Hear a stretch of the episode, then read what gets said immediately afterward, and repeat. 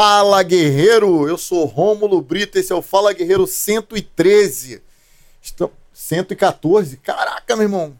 Então de novo do zero. Fala Guerreiro, eu sou Rômulo Brito, esse é o Fala Guerreiro 114, mais um episódio memorável. Estamos aqui com uma lenda e já vamos começar esse episódio. Eu queria te pedir, se você gosta desse canal, curte, comenta e compartilha esse vídeo. Porque de vez em quando o YouTube tenta dar uma flopada. Sabe o que é flopar? Ele não entrega o conteúdo. O conteúdo fica travado ali no, numa margem que poderia ser muito maior, só que o YouTube fica é, racionando, fazendo vidinha em cima do nosso conteúdo por ser segurança pública. Por aí, quem vai fazer a diferença é a tua curtida, teu compartilhamento, você que é amigo do canal. Ó, tem uma outra modalidade, se quiser ser mais íntimo ainda do canal, ter acesso aos vídeos previamente, antes, antes de ser aberto para o público comum, a gente faz um pré-lançamento de todos os vídeos ainda tem outros conteúdos exclusivos. Seja membro do Fala Guerreiro Cast. Dito isso, queria agradecer a Monopizza Zona Sul, que está sempre mandando uma pizza aqui pra gente. Vocês não veem porque a gente. O Rafael devora tudo antes de começar o episódio, não dá tempo de vocês nem verem a pizza, porque senão vocês iam ficar querendo demais a pizza. Mas se você quer conhecer a Monopizza Zona Sul, tiver ali no, no raio ali de Botafogo, Copacabana, Ipanema, aciona Monopizza Zona Sul, que é de um amigo nosso, um policial civil e, e querido nosso. Queria agradecer também a Carretel Mídia, que é a produtora de conteúdos que faz esse, esse canal acontecer. Rafael, já estou me alongando bastante. Apresenta a lenda que está conosco hoje. Boa noite, rapaziada. Hoje é um privilégio que o Fala Guerreiro tem de receber uma das pessoas mais respeitadas do Exército Brasileiro. Eu tenho até que ler porque eu não consegui decorar o seu currículo, mas brevemente falando, ele foi o primeiro caçador de operações especiais do Brasil. Inclusive, ele desenvolveu esse curso de caçador que ele vai explicar exatamente o que, que é. Foi pioneiro no destacamento de contra-terrorismo do 1 Batalhão de Forças Especiais aqui do Brasil, comandos do Exército e paraquedista militar. Além disso, ele fez diversas missões é, como sargento do, do, das Forças Armadas, inclusive no Haiti, na qual ele teve duas vezes para pacificar o que, foi, o que é considerado pela ONU da favela mais violenta do mundo, Cite do, do Cité Soleil. Cité Soleil, deve ser Cidade do Sol. É, exatamente, exatamente. é. Então, uma honra aqui poder receber o sargento assombroso. Força! Seja bem-vindo, meu irmão. Uma honra, meu irmão. Obrigado. A honra é minha, obrigado aí. Pô, grandes já sentaram aqui, então é uma honra estar tá, tá aqui compartilhando esse mesmo espaço com esses guerreiros. Você é um dos grandes. Só para começar, antes da gente começar, tudo, é uma curiosidade. É assombroso, porque só te chamam de assombroso. É. Qual o seu nome? Marco Antônio. Marco Antônio, Marco Antônio de Souza. Marco, da onde vem o assombroso? O assombroso ele veio da na primeira missão, primeira é, campanha que a gente teve no Haiti, né, foi em 2006, 2007 e aí, por ocasião da nossa apresentação, as forças especiais normalmente não usam o nome quente, né? Usa sempre um, uh, um codinome. E como tudo nas forças especiais é vem assim é, é duro, né? Nunca é, é, é, fácil. Então, na hora de escolher os codinomes, não é você que escolhe, é a tropa que escolhe. Aí, porra. Aí estávamos lá, né? Eu é lembro... igual nosso nome de batismo, né? não é a gente que escolhe. É, exatamente. Aí estávamos lá na apresentação lá em Goiânia, que é, a preparação é feita toda em Goiânia, né?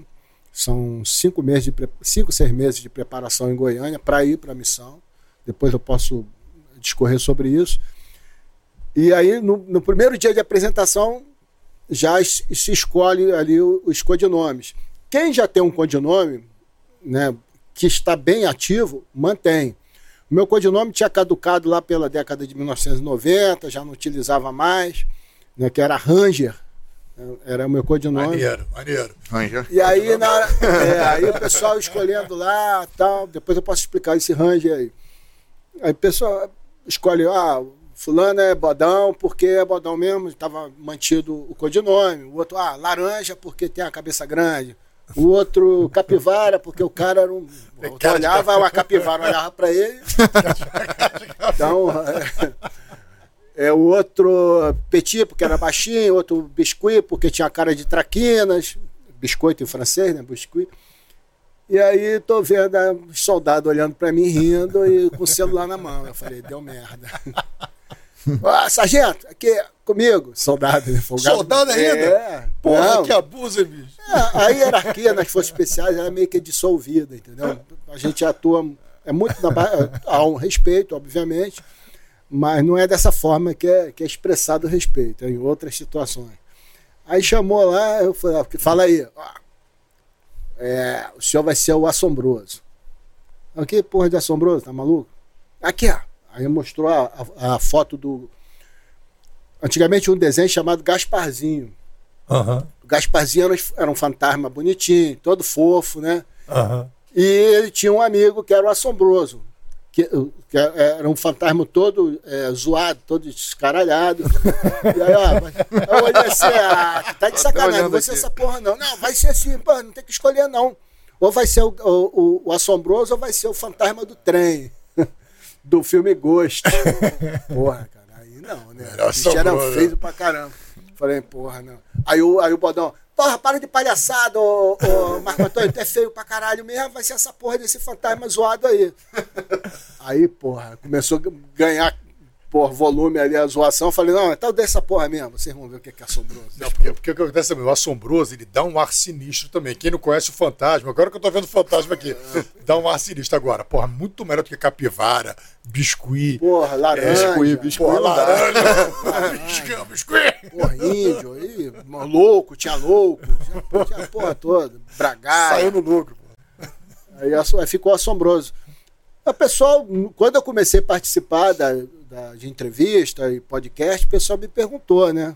Eu falei, pô, não vou ser desonesto e inventar, não, é porque lá no Haiti. assombro as Lá pessoas. na Haiti assombrava, todo mundo tinha medo de mim. Vamos, vamos falar a verdade até quando ela estiver contra a gente. Até porque os amigos estão vivos ainda, né? Você tem que esperar o pessoal começar a morrer pra contar. Né? Cara, eu esqueci aqui, ó. Isso aqui é um presente nosso. Opa. Uma pequena lembrança, uma singela lembrança do Fala Guerreiro. Do episódio de número mais uma pra 100 coleção. Mais uma pra coleção. Caraca, aí, ó, com nome, hein? Com nome, isso aí, Porra, meu. Valeu, porra, brigadão. Valeu mesmo. Pode, pode que vê o nome aqui que aí mesa, o- Eu vou botar aqui do lado.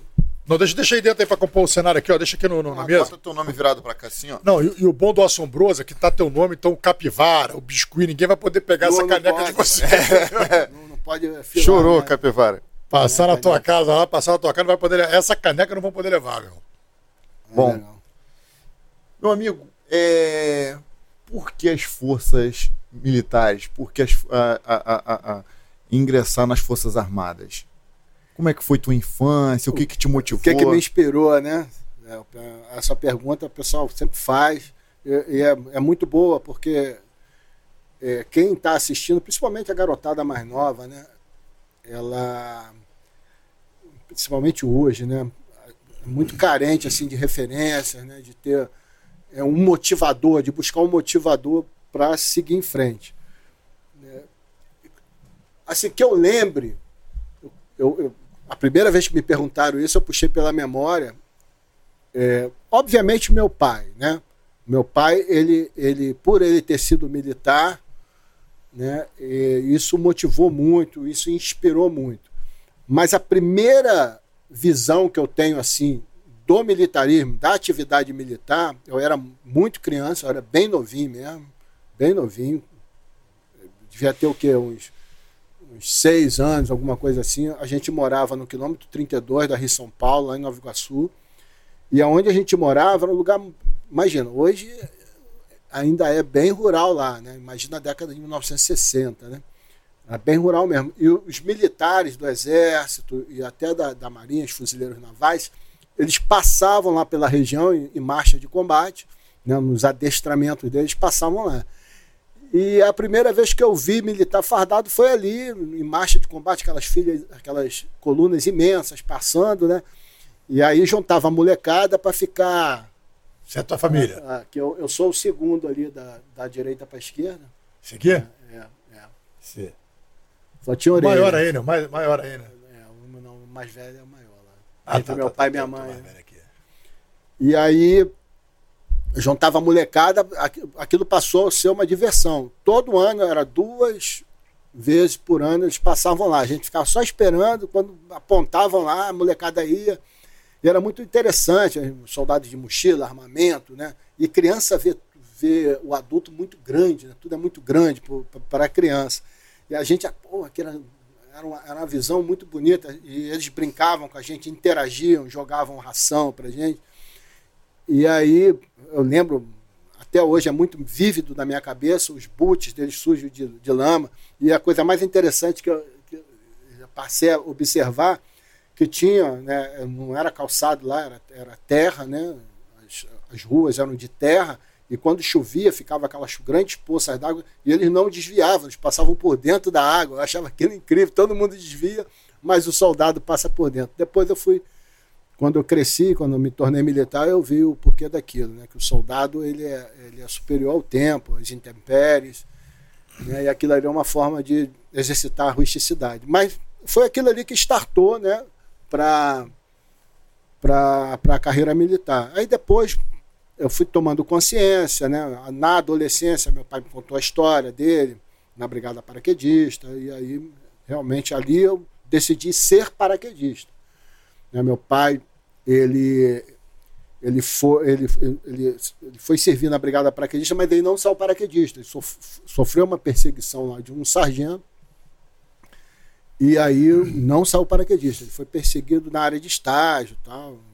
Meu pai era era, e aquilo me revoltou muito, porque eu conhecia meu pai, meu pai era atleta, meu pai fazia judô, ciclismo. Pô, nunca vi um, meu, alguém fazer mais barras do que meu pai, flexões de braço. Meu pai era. era é, e aí eu não entendia como meu pai não. Como é que cortaram meu pai, como é que impediram meu pai, né, o sonho do meu pai. E aí eu decidi, não, eu serei primeiro a botar asa de prata no peito. Aí eu decidi ser paraquedista. Isso aí eu tinha os, os meus 14 anos, por aí, né? E aí, com 16 anos, eu já, eu já treinava com meu pai. Meu pai sempre gostou de correr com a gente, fazer exercício e tal. Na, e aí, com 16 anos, aí, a partir dali, eu comecei a treinar forte para ser paraquedista, né? para fazer o teste na Brigada Paraquedista. E como é que foi seu ingresso no, no, nas Forças Armadas? Então, eu o pessoal sempre me pergunta, né? Ah, você é sargento, mas você fez escola? Não, eu não fiz escola. A minha a porta de entrada para mim nas Forças Armadas, no Exército Brasileiro, foi pelo serviço militar obrigatório. Né? Eu entrei para cumprir o serviço militar obrigatório. Eu queria ser paraquedista, queria servir um ano obrigatoriamente, né? um ano, mas eu queria servir na Brigada Paraquedista. Cadê você? É, aí eu já estou na Brigada Paraquedista e saí ao teste de entrada para a área de estágios. Você conhece aqui de trás aqui? Eu sou de trás lá.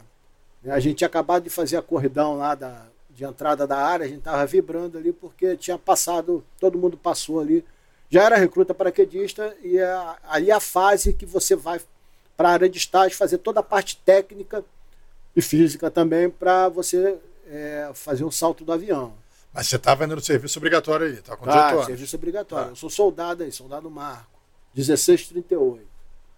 Aí tá a galera ali, ó, todo mundo vibrando. Maneiro. Tinha acabado de fazer o teste ali, tinha passado. Era aquele uniforme antigo ainda, que a, calça, a calça era toda verde-oliva, não era verde camuflada. Oliva, verde-oliva. Eu tava com uma lesão é, é, na lombar aí, eu, tinha, eu era atleta de, de pentátulo militar, eu sofri um acidente em véspera de fazer o teste de entrada para a área de estágio inacreditável. Eu, detalho tudo lá no livro biográfico, né? E ali eu estava feliz porque eu já tinha feito, eu consegui fazer as abdominais, que era o que mais me machucava na hora de, de executar, né? A, a, o teste da abdominal. Tinha passado, consegui fazer. E aí a corrida também a gente conseguiu fazer num bom tempo aí. Corria pra caramba. Galera aí, todo mundo corria muito bem. Como é que foi tua vida de recruta? Foi, foi sofrida? Foi... Ah, rapaz. É, Brigada Paraquedista, década de 80, início de década de 80, regime militar ainda, o cacete comia. Cacete comia. É, é, e aí você vem, né, da... É interessante que você não está acostumado com nada, né? Tudo é novo para você e você chega no exército, chega numa, uni, numa, numa grande unidade de elite, né, porque a Brigada Paraquedista é uma unidade de elite do exército brasileiro, né, com uma tradição, com uma fama, né, e muito rigorosa, né, tudo lá é muito rigoroso, exige-se muito, né, o indivíduo saltar de um avião, você pega um cara que nunca entrou no avião, né, morando lá na, no subúrbio ou na Baixada Fluminense do Rio de Janeiro, nunca entrou no avião. É a primeira vez que ele entra no avião, ele, vai, ele não vai pousar com esse avião. Como é que você faz esse cara saltar de uma aeronave militar em voo? É condicionando muito ele. É método pavloviano, né? é, é pressionando. Chega um momento que ele está tão pilhado que ele quer sair do avião, é igual um cachorro, tá louco para pular. Entendeu? Então é, é, muito duro, mas tem um objetivo. Então foi muita dureza. Primeiro impacto que você tem lá, é, que, o pessoal acha que é brincadeira, mas não é, é um internato, né? Você não está acostumado a ficar longe de casa 30 dias. E são 30 dias de internato com pau cantando, a parte física, instrução, dorme pouco, muito. A parte física é muito exigida, porque o paraquedista, para você entrar para a área de estágios, você tem que estar num condicionamento físico do mais alto nível. Tem que estar ali quase com. Tu pode ver, a pessoa praticamente zero de gordura ali. E todo mundo Essa ali. foto é da onde? Isso Aí é o primeiro salto, aí é o meu pelotão. Esse é o teu primeiro salto de paraquedas? É, o primeiro salto de paraquedas, eu sou aqui o da extrema direita. Ali está a equipe de instrução lá. A equipe de instrução está de camuflado. Está de camuflado ali no centro, a equipe de instrução. Uhum. Ficou nervoso, cara, no primeiro salto? Ah, fica, né? Fica. Já é tinha foi? torre na tua época? Já tinha aquela torre que o pessoal fazia? Já, já, já. O- Você faz o salto da torre, né? Que é o salto simulado da aeronave. Ali todo mundo já está pronto para saltar. né? Aí embarca, dali embarca na aeronave, a aeronave decola, faz o circuito e lança. Ali primeiro salto, todo mundo com a fita na mão, salto semiautomático, né? Ali está todo mundo no- na ponta dos cascos, né? Mas é, é impressionante. Você entra na aeronave e o MS o tempo todo gritando e dando sinais. Você não tem te- muito tempo ali para pensar no pior. Você tem que se concentrar primeiro no mestre de salto, sempre de olho nele, porque ele vai dar todos os comandos até a tua saída da aeronave. E você tem que ficar revisando os procedimentos de emergência, porque se paraquedas aí ele, ele encharutar ou der um outra pane lá, uma, uma pane parcial, você tem que sanar isso, né? E, e ali são 300, Poucos segundos, né? 300 metros de altura, né? É, é bem próximo do chão, então tem pouco tempo para resolver. Então você fica ali e eles o tempo todo falando, te checando ali, e aí o circuito ele é pequeno, né? decola ali de Afonso, passa por cima é, da Vila Militar, v- vira curva para a direita, Madureiras, e aí ele já entra na rota, na perna do vento, para fazer o lançamento no- no- nos Afonso. Então, isso tudo você está sendo pilhado. Aí quando ele manda a porta, mano, o cara, o primeiro homem sente, né? Ele chega na porta, toma o ventão, né? Aquele vento na cara. Mas quando ele toma o tapa na bunda, ele salta. É, teve um, teve um garoto travou, lá não? que negou, teve um garoto lá que negou a porta, aí, aí atrasou. Porque dá medo, né? Mas você acaba. é, É comum ter acidente? não, muito raro. É, Hoje em dia praticamente é zero, né? É raro, mas acontece muito. É, não, não é raro, é muito raro, porque antigamente o paraquedas ele não, o paraquedas ele não era tão avançado e dava pouco. A verdade é essa, né? No teu ano teve algum acidente? Teve teve pane assim, mas não com morte, né? Só lembro do, o exército, mas fui pé preto, né? Meu tio, que é, que é sargento, sargento C. Silva, foi da brigada paraquedista, hoje é capitão C. Silva, entrou ali na década de 80. É, ele queria muito que eu fosse paraquedista, né? Então tinha aquelas brigas do. Eu era pé preto, mas sempre se encontrava, tinha aquela, aquelas músicas que um implicava com o outro, pé preto paraquedista, né? Ah, Aí eu, gostava mais das músicas do paraquedista, cara, mas eu não fiz as barras lá, tive que ser pé preto. Tem uma música aqui. Fui numa, fui numa festa de paraquedista, mestre de salto que me convidou. É, é, senti no rosto aquela ventania. Quando cheguei na porta do avião, a vida inteira passa no segundo. O tempo voa. É, eu, com o tempo eu vou esquecendo né, algumas. Mesmo porque eu saí da brigada é, final de 83 né? E fiquei nas Forças Especiais até 2013. Então essas canções são muito peculiares. A Brigada Paraquedista, eu perdi um pouco o contato. E aí, nas Forças Especiais, a gente tem nossas canções próprias, inclusive eu, compus algumas, né? É, mas eu lembro, essa aí é bem tocada, bem entoada, né? Tinha aquela também. Fui na, é, fui na casa do pé preto e vi uma coisa diferente. O cachorro tava solto e o pé preto na corrente. Tinha umas paradas assim. Só que imagina, a Vila Militar tu correndo, aí já começava aquele grito de guerra. Eu não lembro nenhum, porque eu não tinha vontade de. Eu tinha a referência ao meu tio. Esse cara, pra mim, é o herói, né? Assim como era teu pai, pra mim é esse tio. Então, quando eu olhava o paraquedista, eu não tinha vontade de xingar o paraquedista, porque eu olhava pra ele vindo e via meu tio. Eu falei, pô, não vou. Eu lembro de uma que a gente. Essa aí é, marcou muito, que, é, que era o último dia da área de estágio, né? E aí na, na segunda-feira ia pro salto, né? Aí, segunda-feira vou saltar, vou sair PQD, vou usar butim marrom e também meu brevet. Boi na grena, o salto é verdadeiro quando a gente está no ar. a gente cantava isso, muito legal. Maneiro. Assombroso, você ficou é, muito mais conhecido não como paraquedista, mas sim por ser sniper, ou seja, por ser um especialista em tiro de precisão. É, como que foi o seu primeiro tiro? Como é que nasceu ali o primeiro disparo do, do, do, do que hoje é uma lenda na, na área do tiro? Como é que foi o teu primeiro disparo? Não, é, eu, eu quando era garoto, a, a, na família do meu pai, da minha mãe, sempre teve caçadores. Né? Meu pai era caçador, caçava, ca, mas caça de animais, né? E eu cresci nesse meio. E eu sempre gostei disso, de caçar. Eu comecei a caçar animais, ali, passarinhos, desde garoto, né? Com estilingue, atiradeira. Aqui no Rio de Janeiro a gente chama de atiradeira. No interior do estado aqui a gente chama de seta, né? Eu falo isso porque eu viajava também para Italva, Itaperuna, e lá eu praticava também. E o meu pai caçava, ele tinha é, primo que caçava com ele, eles iam para mata, aí eles tinham cabana, passavam é, dias lá caçando, depois voltavam com aqueles animais salgados e tudo. E eu via isso aí, só que eu não tinha o contato com a arma de fogo. Né? Minha mãe, principalmente minha mãe, tinha muito medo. Eu era criança também, então tinha uma justificativa. Mas chegou um momento, eu era adolescente ainda, e o meu pai ele deu de presente para o meu irmão mais velho, aquele que, maiorzão que estava lá, naquela primeira foto, ele deu uma carabina de ar comprimido, chumbinho, né? Uma espingardinha de chumbinho para ele.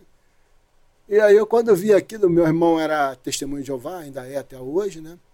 E ele tinha a filosofia de a crença, né, de não tirar a vida de, de nada, a não ser que fosse para realmente muito necessário, né? No caso dos animais, não se justificava. Ele falava: "Não, a gente tem comida em casa, por que, que eu vou matar bicho?" E ele só ele gostava de atirar, mas fazia tirar o alvo em latinha, essas coisas. E eu queria matar bicho, eu queria caçar, caçar passarinho, caçar preá, caçar rã, né? Tinha muita rã lá onde a gente morava. Como é que E tu aí- caçava? Tava um tiro na rã? É, Porra, aí não come mais a rã. não dá na Não, tiro de chumbinho. chumbinho. chumbinha, Ah, tá, tá, tá. chumbinha, de ar, ar comprimido. E aí eu pegava essas espingardas de escondido e ia, ia caçar. Aí até que meu pai viu, né, eu usando ela escondido, mas aí não esquentou a cabeça não. Pelo contrário, ele começou a me ensinar. né? Meu pai sempre atirou muito bem, né? Essa espingarda de chumbinho, ele pegava meu irmão mais velho, meu irmão segurava a tampinha de, de, de- refrigerante assim, ele tirava da mão do meu pai. Você é teu seu pai? é meu pai. Isso aí ele Esse é a espingarda de ar comprimido. é, aí eu tinha 16 anos, 17. Não, e a espingarda de caça na, na juventude dele lá em, em Barra Mansa. E a postura dele tá padrão. É, tá encaixada ali. Ele atirava muito bem, né? Sempre atirou muito bem. Aí ele ficava dando tiro, né? Meu irmão segurava assim. Tem um Aí ficava ti- segurando a latinha. É, ficava assim uns, uns 25 metros, assim segurando uma tampinha de refrigerante, ele tirava da mão do meu, meu irmão. Sem apoio, nessa Porra, posição. que porra. Eu não sei, eu não sei quem é mais brabo, se eu ele que fosse tua acerta. mãe, se eu fosse tua mãe, bicho. Eu não sei quem era mais brabo, o teu pai que acertava na Tua tua mãe teu- sabia disso, meu irmão. Tua mãe sabia dessa Minha mãe via, ficava louca. Até o dia que ele acertou de raspão a unha do meu irmão, meu irmão nunca mais pegou. Essa história lá. E aí, rapaz, ele começou a me ensinar os fundamentos, né? É, ele tinha umas frases assim de vez em quando que ele falava, por exemplo, ele, a primeira vez que eu fui atirar com uma, uma espingarda de, de, de cartucho, aí ele viu que eu estava meio que receoso, ele, não tenha medo do coice. Não tenha medo do coice. É bem, é bem emblemático isso, né? Aí ele falou assim, é, quem, atrás de uma coroa ninguém pode estar tá com medo. Quem tem que estar tá com medo é que está na frente do cano. Aí atirei com, a, com a, uma espingarda de, de caça. Mas comecei com a espingarda de chumbinho, ele me ensinando, a inclusive a regular né, o aparelho de pontaria dela, mira aberta. E aí eu comecei a praticar. E aí eu vendia, eu vendia manga para comprar chumbinho, capinava quintal para comprar chumbinho, minha munição, vibrava com aquilo aí e pegava a espingarda e saía para caçar escondido, né? Porque minha mãe não deixava sair do quintal, mas não, né, dava um jeito lá. Aí ia caçar. E voltava cheio de passarinho dentro da, da do saquinho, né? Levava um saco assim, trazia. Limpava aquilo tudo, fritava, juntava a molecada, era uma farra. E aí eu comecei, nessa brincadeira, a desenvolver os fundamentos. Porque ele me passou os principais fundamentos do tiro, né? Passou ali. Foi ali que eu comecei a tirar. E quando eu vou para o exército, né, e aí tem vou para a brigada paraquedista, aí tem o um primeiro tiro do, do, do recruta, né? Uhum. O recruta ele passa por várias fases, né? Instrução de tiro, é, teórica, né? Depois vai para a prática com é, o que a gente chama de o FAC, né? Fuzil de ar comprimido. É uma, é uma imitação do parafal, do fuzil FAL, só que de ar comprimido. Aí você fica lá no pátio, lá do. Eu lembro que a gente ficava no pátio do batalhão, com os alvos à, à frente, e fazendo o tiro ali, corrigindo, aprendendo a, a, mexer no aparelho de pontaria da arma, até você ir para o estande de tiro, fazer o primeiro tiro do recruta. Eu não via a hora de atirar com o fuzil do exército. Né? Desde aquela imagem lá atrás, dos soldados com aqueles fuzis, em bandoleira passando lá. Eu queria atirar com fuzil. Eu ficava, poxa, com, uma espingarda de chumbinho eu faço esse resultado, imagina com um fuzil do exército, né? Aí quando eu vi a munição pela primeira vez, aquela coisa grandiosa, um 762, né, por 51, eu falei, caramba. Aí doido para tirar. Aí chegou o dia da, do, do, primeiro tiro do recruta, né? A gente foi pro estande. Pô, a posição era deitado e apoiado. Pô, quando eu deitei e apoiei, olhei o alvo, achei que alvo imenso na minha frente era três tiros. Eu botei praticamente um dentro do outro, coladinho assim. Coladinho. Sem embuste. Coladinho assim. Porra, porra, vibrei, né? Aí veio o oficial conferindo, não sei o quê. Aí olhou, chegou no meu alvo assim, olhou assim, aí ele tava com um pirulito. A gente chama, é, parece uma raquete, né? Que o oficial de tiro ele usa para fazer uma sinalização. De metal, né? Ele, pau do meu capacete. Tá bandido, urubu? Aí eu tomei um susto, né? Falei, pô, eu pensei assim, eu fiquei na posição sentido, congelado, né? Aí, imagina, pô, que merda que eu fiz. Eu achei, né? E eu já tinha aquela ideia que meu pai falou, ó, não pode aparecer lá, não apareça lá, fica na tua, não pode ser, aparecer lá, apareceu lá, o nego te martela. E aí eu fiquei, caramba. Aí ele continuou assim, eu falei, caramba, cara, faço melhor, faço, ia, ia para a segunda sessão, é, a segunda sequência de tiro, né? Porra, eu fiquei com aquilo, porra, não pode atirar bem, eu fiquei com a cabeça maluca, o cara me zoou ali, aí graças a Deus alguém, o comandante de companhia chamou ele, né? Alguma coisa que, que era para resolver lá, e ficou o sargento, sargento de tiro. Aí para a segunda série de tiro, aí, aí eu, eu olhei assim, era o sargento, falei, foda-se. Aí eu repeti, né? Fiz o tiro ainda melhor. Né? Que aí eu já conheci, entendi o gatilho, né? Consegui é, identificar ali, né? familiarizar a pressão do gatilho. O segundo, segunda sessão de tiro foi. Segunda série de tiro foi perfeita, né? Praticamente um dentro do outro também. O sargento passou assim, olhou, olhou, olhou para mim assim, foi. Aí eu falei, caramba. Aí depois, ainda como recruta, né, não era nem paraquedista ainda, já fui escalado para a equipe de, de pentato militar, provavelmente pelo desempenho no tiro ali. Mas é, foi o meu primeiro tiro no exército, minhas duas séries de tiro foram muito boas. Qual modalidade, o pentatlo militar, é, quais, quais são as modalidades do pentatlo? A, é, a pista de, de, aquela pista com aquele salta, passa em fosso, sobe escada, desce, aquela coisa toda né? E depois vai para o stand de tiro e faz uma série de tiro, aí tem natação também. Né? Corrida, mas, mas na época não tinha natação, só tinha o tiro. Então o pentatlo é o circuito, no caso. É um circuito. O próprio circuito você já faz 10 coisas ali, no caso, 9 coisas, que é o último é o tiro. Foi treinando é, até a passagem de val, né? Que é um, que é um fosso que você tem que tocar cinco. São cinco toquinhos. Só que se você tocar três, você faz um tempo melhor.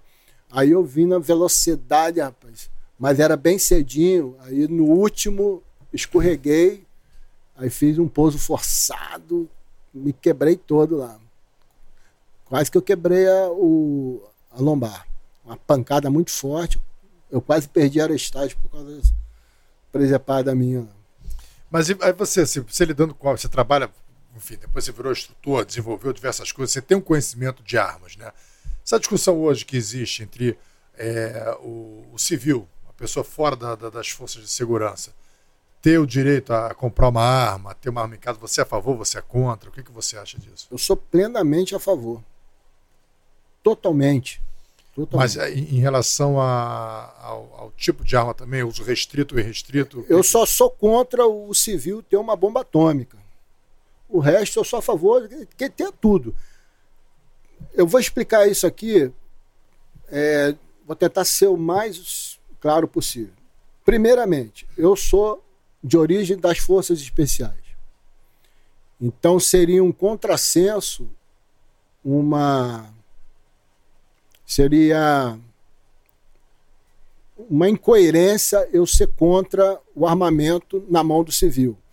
Porque dentro da doutrina das forças especiais, das ações indiretas que as forças especiais elas cumprem, existe um mecanismo chamado grupo de autodefesa, que num contexto de insurreição armada, guerrilha, contra-guerrilha, as forças especiais, e aí o pessoal acha que o operador de forças especiais, ele é um forças especiais. Não, ele vai montar grupos, forças especiais. Ele vai montar forças especiais.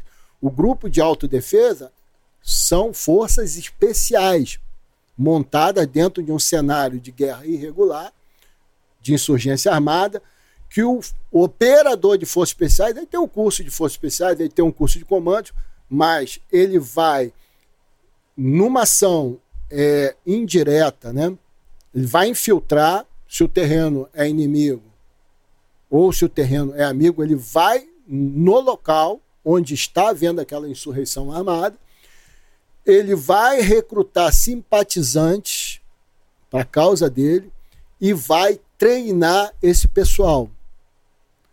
Vai pegar lá o padeiro, vai pegar o peixeiro, vai pegar o, o, o, o caminhoneiro e vai dar instruções, vai passar as táticas, as técnicas, os procedimentos do combatente para esse pessoal. Vai ensinar a sabotar, vai ensinar a, a, a, a manipular explosivo, tudo que ele puder ensinar para transformar aquele grupo de autodefesa o mais eficaz possível, ele vai fazer. E quando ele tem dentro da sociedade o CAC, por exemplo, que é o cara que já tem habilidade com armamento, isso minimiza o trabalho dele, isso acelera o processo. Então, um forças especiais, um operador de forças especiais, que ele é desarmamentista, ele está no lugar errado ou ele ou ele vai embora, ou ele procura um psicólogo, tem alguma coisa errada dentro da cabeça dele, porque é um contrassenso. Eu não conheço nenhum operador de forças especiais que seja desarmamentista. É uma incoerência. Então, começa por aí. Tá. Outra coisa, as forças de segurança, principalmente as polícias, não são onipresentes. Então, ainda que tivesse para cada cidadão um policial militar ou um policial civil, isso não garantiria para aquele cidadão que ele teria segurança. Porque demora a chegar, não estaria ali do lado protegendo. Então, a polícia, a força de segurança não é onipresente. Então, eu posso até não gostar de armamento. Fulano, ah, você não gosta de armamento. Você não tem o direito de cercear do teu irmão, do teu concidadão, o direito dele ter uma arma. Porque o Estado não garante a segurança dele. Esse é o segundo ponto. O terceiro, aí a gente já entra aí na, na antropologia. É, vamos lá. Quando eu falo em, em, em litígio, combate, nós temos é, presente sempre que há eminência ou há o ato beligerante, quando há um, um, um confronto, eu vou ter quatro elementos envolvidos ali: a encenação, o combate propriamente dito, a fuga ou a submissão. Não necessariamente eu terei os quatro envolvidos, mas eu sempre terei pelo menos um desses aí.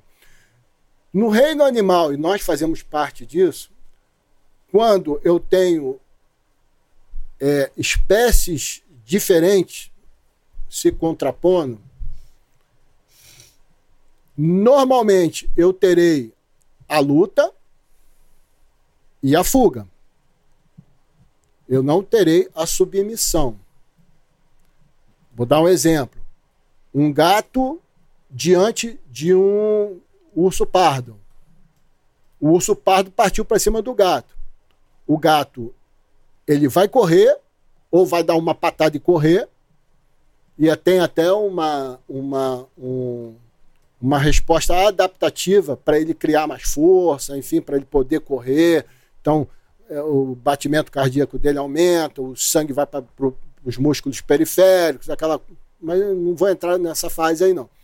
Então, ele pode até dar uma encenada, o gato vai se arrepiar todo para parecer maior para o urso, mas normalmente ele vai fugir. Ele nunca vai se submeter, porque se ele se submeter, se ele se render, ele, ele poderá ser até comido. Ok? Então, a submissão, quando é seres diferentes, né, um ser diferente do outro, ela não existe, não tem como existir. É o mais fraco vai perecer, tem grande chance de perecer. Quando eu tenho intra-espécie, quando são das, da mesma espécie, eu terei ali, eu posso ter encenação, vou dar aqui um exemplo, uma alcateia, né? Tem o lobo alfa e tem o pica-fumo lá, o lobo mais novinho, que quer tomar o lugar do alfa. O alfa tá pegando todo mundo, come primeiro. Opa! Aí ele vai confrontar o alfa. Aí ele vai encenar primeiro. Ele vai se arrepiar todo, o pelo do dorso vai. Ele sai, vai mostrar os dentes, vai rosnar, para ver se só aquilo ali faz o alfa correr. Não vai surtir efeito. Aí ele vai partir para a briga. Normalmente ele vai morrer, ele vai morrer, ele vai apanhar, porque o alfa normalmente ele é mais robusto, mais experiente. E aí ou ele corre, e se ele correr, ele já abandona tudo e corre. Ou ele se submete. Ele normalmente ele abaixa a cabeça, oferece a parte do corpo sensível, que é a nuca ou a cavidade abdominal, e o alfa não o mata.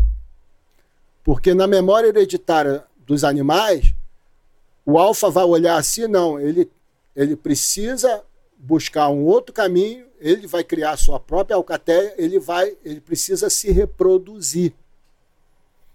Então, no mundo animal é assim, com exceção do ser humano. O ser humano, se você se submete, ele te mata. Quantas pessoas se renderam, não reagiram e foram assassinadas? Você se render, você não reagir, é garantia de que você vai sobreviver a um assalto? Zero. Zero. Zero. Não é garantia. Então, inclusive, essa fala é terrível. Isso é uma falácia perigosa. Não reaja, é uma falácia perigosa. É para reagir sim. Obviamente, você se prepara para reagir, você tem que ter o conhecimento, as técnicas, as técnicas, as táticas e o meio para reagir. O meio. Qual o meio que eu posso contrapor uma arma de fogo? Uma arma de fogo igual ou superior. Então, é, agora mesmo eu estava. Tem um, sempre tem esses vídeos aí, né? Agora mesmo estava assistindo o penúltimo dele, nunca é o último. De um bandido sendo entrevistado por um repórter. Está estourado aí esse vídeo. Está em todo quanto é lugar. Eu já vi vários. De ontem para hoje. E ele falando, o repórter perguntando: você, você vai, vai continuar assaltando? Vou. Quando sai daqui, vou. E você mata? Mato. Pô. Se reagir, eu mato mesmo. Pô, reagiu, né? E quantas vezes a gente já ouviu falar da boca de jornalista, ah, porque aconteceu um assalto, não sei o quê. É, o fulano, mas ele reagiu. Como se a culpa fosse de quem morreu por ter reagido. Então, isso acaba legitimando o agressor, o bandido. Você dá um duro desgraçado para comprar isso aqui, o cara vem te roubar, você não, não admito isso. Vou reagir. Aí você dá um azar, é, morre. O errado é você, não é o cara que nunca fez nada e vai roubar, roubar o que é teu. Então, tem esse outro lado também. Você não reagir, você se entregar, não significa que a sua vida será poupada. Então, eu sou totalmente a favor do que o o cidadão, falar cidadão de bem é uma redundância, né? Se ele é cidadão, porque só existe, para mim, só existe cidadão e marginal. Marginal à margem da lei. Cidadão é o cara que paga o seu imposto, trabalha, tem sua família. Então, para mim, o cidadão, se ele tem as faculdades mentais, ok, se ele passa por, um, um, um, por uma seleção ele tem o direito sim de ter seu armamento. O Estado é incompetente para prover o armamento, a, segurança dele. E não estou falando não, que, é, que é por dolo, não. O Estado não tem condições. Então ele tem que ter condições ali dele ser a última resistência ali para pro, proteger sua família. Então, totalmente a favor. Só, só, uma observação que você fez que eu achei interessante. É, você falou que o, a pessoa dos comandos especiais, eles, no caso, para defender o território, chega um determinado momento, quando você vai precisar da população para auxiliar na defesa desse para ajudar na defesa do território. Então ele Sim. precisa treinar essas pessoas. A minha irmã, ela, ela casou, minha irmã mora na Suíça já, sei lá, meu, quase 20 anos. Ela casou com um suíço, ela, os filhos dela são suíços. Minha, minha irmã hoje é cidadã suíça. Oi? Su... Não, Suíça, da, Su... ah, tá. da Suíça, mora na Suíça ela. Ela, Suécia. ela é cidadã suíça. E. Não, frio desgraçado. E, pô, não, e, e, minha, e, me falaram lá que é o seguinte: todo cidadão suíço, todos os homens ou mulheres tal, são obrigados a servir, né? Serviço obrigatório, e eles recebem um fuzil do Estado. Todos eles têm um fuzil. E o serviço obrigatório tem a seguinte mentalidade: olha, você está aqui no serviço obrigatório para você aprender a manusear isso e proteger o seu país quando uhum. precisar.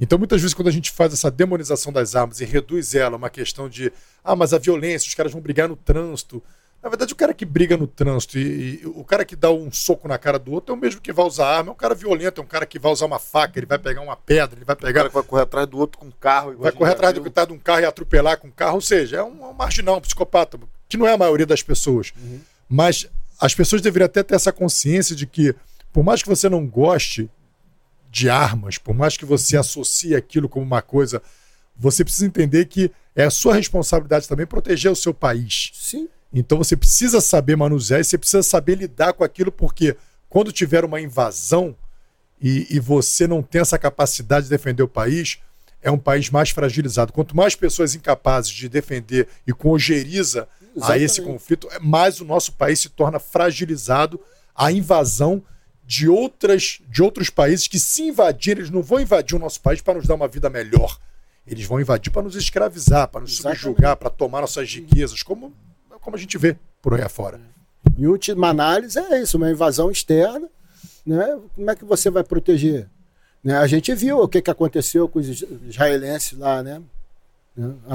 Estavam todos sem armas. A gente tem Nos aqui, kibbutz, todo mundo sem arma. a gente tem aqui teoricamente, teoricamente, 50% da população que acha que o país nunca vai ser, mesmo sendo uma das maiores fontes hídricas do mundo, um dos países mais ricos em, em minerais do mundo, em petróleo do mundo, Floresta, em dimensões, riqueza, minério, em dimensões continentais, tem a maior, uma das maiores costas marítimas do mundo. Ainda assim, teoricamente, tem 50% de imbecis que acham que nós não temos risco de ser invadido. Afinal de contas, ninguém pode ter interesse aqui. E, e isso cresce em, em- em absurdo quando o desarmamentista é um homem. Pô. É um homem. O protetor, Então, né? Protetor, Ó, né? o eu, eu não gosto de arma, eu tenho pavor de arma. O cara tem pavor de arma. Então, ele quer que você, da segurança pública, que até o seu vizinho proteja a família dele. A verdade é essa. Ainda que ele não goste de arma, ele, para proteger a família dele, para ele não ser um covarde, porque o que, que ele vai fazer se o cara começar a querer arrombar a porta dele e não ter uma arma? Vai ligar para a polícia? Já arrombou a porta, É. já entrou, já estuprou a mulher dele, as- os filhos. E aí? Então, ah, ele não quer arma, mas ele quer uma segurança que tenha arma. Então ele está terceirizando o papel dele. O papel dele é proteger a família do homem. Então ele tá, per- perdeu essa noção. Não, e até essa questão que a gente vamos mais longe, da bomba atômica. Pô, o Brasil tem que ter uma bomba atômica. Foram as bombas atômicas do- do- dos Estados Unidos que impediram que muitos países europeus se tornassem uma república da União Soviética. Ou seja, aquela Guerra Fria ela só não aconteceu e, e as coisas ficavam por causa Calma das aí. bombas atômicas, bicho. Aquele anão lá. O Rafael, Rafael Não, foi não, de não. zero assim muito Não, rápido, dizendo o cara. seguinte, uma Não, não, defesa, bicho. não. Por exemplo, vou te dar um exemplo. A Índia e o Paquistão. Meu irmão, eles têm um problema ali numa região ali de fronteira. Mas não se uma bicam. porrada só não come ali, porque sabe que os dois têm armas nucleares, bicho. Então, assim, é, é, é- é uma questão de defesa. Porque, curiosamente, aqueles que fazem tratados pela redução, para acabar com as armas nucleares, são aqueles que não abrem mão das suas armas nucleares. Exatamente. Então, essa usina Angra 1, 2 e 3, que produz só 3% Desde a década de 70. produz 3% da energia fornecida ao estado do Rio de Janeiro, ou seja, não produz merda nenhuma, nada. Ah, se você desativar essas três usinas, numa... meu irmão, pega isso aí, enriquece urânio, meu irmão, mete uma bomba nuclear para E proteger ainda- o nosso território. meu Ainda irmão. não me Mas deixa pescar usar. lá na, na região. Você ainda, é precisa proibido. usar essa bomba, mas assim, mas eu tenho certeza que, porra, a França, todo mundo que tá ali de olho na Amazônia, querendo internacionalizar a Amazônia, fala, meu irmão, olha só, não vai, não vai, e, e nego não vai, bicho. Agora, se você não tem defesa, é aquilo, bicho. Você É, fica a é. mercê. O Assombroso, a, a gente aqui no início você falou que quis se tornar paraquedista inspirado por seu pai. né? E aí você se tornou paraquedista ali, correu atrás, fez sua parte, já estava praticamente pronta ali no campo do tiro, fez lá sua, sua fase de estágio. Isso aí tu teve, você teve um motivador para se tornar paraquedista. E como que se deu o próximo passo para se tornar operações especiais? Como que foi essa decisão e por quê? Ah, eu nem sabia, né? Eu- eu- imagina, recruta paraquedista, recém-formado paraquedista. Para mim, era aquilo é a brigada paraquedista era o ápice da operacionalidade. É uma tropa de elite, mas eu achava que aquilo era o máximo, né? Que eu poderia ir. E a um determinado momento, eh, a gente tinha voltado de uma marcha, né? De combate, uma marcha de 32 quilômetros e a gente estava fazendo ali a manutenção no pátio da, da unidade, a manutenção do material, do armamento ali. E grupos, né? as capichamas, é umas lonas que você bota, o pessoal bota o armamento ali, vai desmontando e limpando e tal. E sempre fica um cabo, né, ou um, gra, um graduado, né, um cabo, um sargento ali, cuidando dos recrutas senão o recruta faz besteira. Né? E aí a gente ali e tal, eu tava com um grupo, e aí lá é um, era um pátio, assim, né? A parte de baixo é um pátio grande, e em cima é, a estrutura do prédio era em, tipo um U, assim, com mezanino, né? A parte de baixo algumas instalações, aí tinha esse mezanino e umas outras instalações em cima. E aí eu observei que vinha um oficial, eu vi que era oficial porque deu para ver a gemada no, no ombro dele, com uniforme de instrução verde, bem brilhoso, né, que a gente chamava de sintecado. Era uma técnica que usava para o uniforme ficar quase que plastificado. Impecável, né? E eu vi que ele era cheio de brevês, assim, estava bem colorida a farda dele. E eu fiquei olhando e eu percebi que o pessoal lá de cima olhava também, fixo para ele, assim. Parecia um ET que estava entrando ali. Né? Aí eu fiquei curioso. Aí o que, que eu fiz? Ele veio andando e ficou bem próximo, assim, tinha uma, uma na parte de cima aqui, e tinha uma sessão, ele estava conversando com um oficial lá. Deu para perceber, eu escutei a voz do oficial e tal.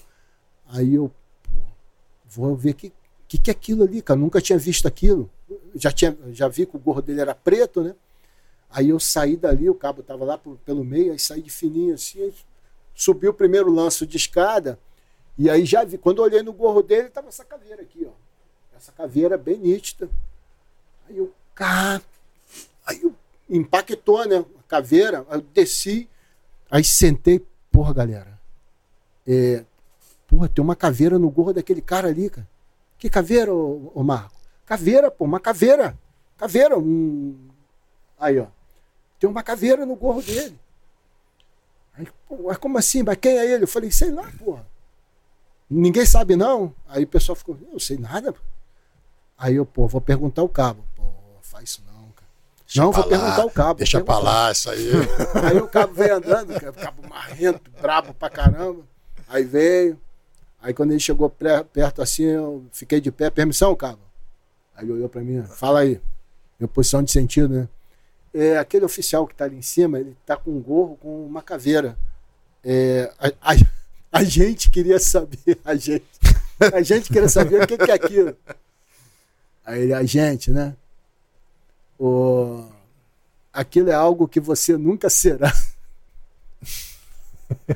Aí tomei aquela mão de merda na posição de sentido assim. Eu, sim, senhor, permissão para sentar. Não, não, peraí, peraí. Vou te explicar. Aquele é um capitão, tá?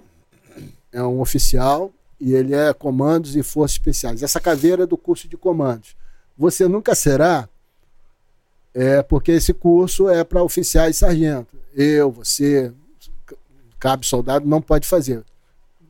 Satisfeito? Eu sou senhor. Senhor permissão para sentar, sentei, pô. Que merda.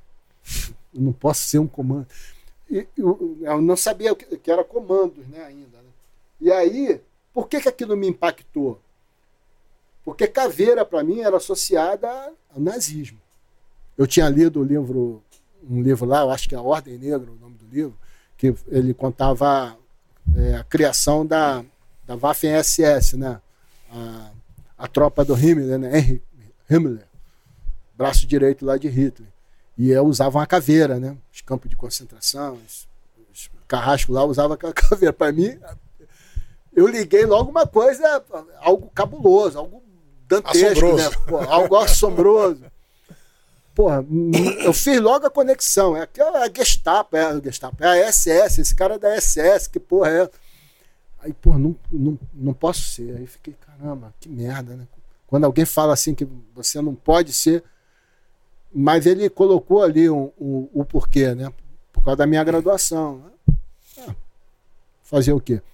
E aí o tempo passou, e aí naquele ano mesmo foi criado o Batalhão de Forças Especiais. Até então não estou sabendo de nada. E aí o Batalhão de Forças Especiais foi criado, né? a portaria criou o Batalhão de Forças Especiais. E numa das formaturas lá do batalhão, nesse mesmo mezanino, comandante lá na em cima, a tropa toda aqui embaixo olhando para ele. Acho que eu tenho até a foto aí. Tenta passar aí. eu acho que eu trouxe essa foto. Aí, ó. Exatamente. Tá vendo?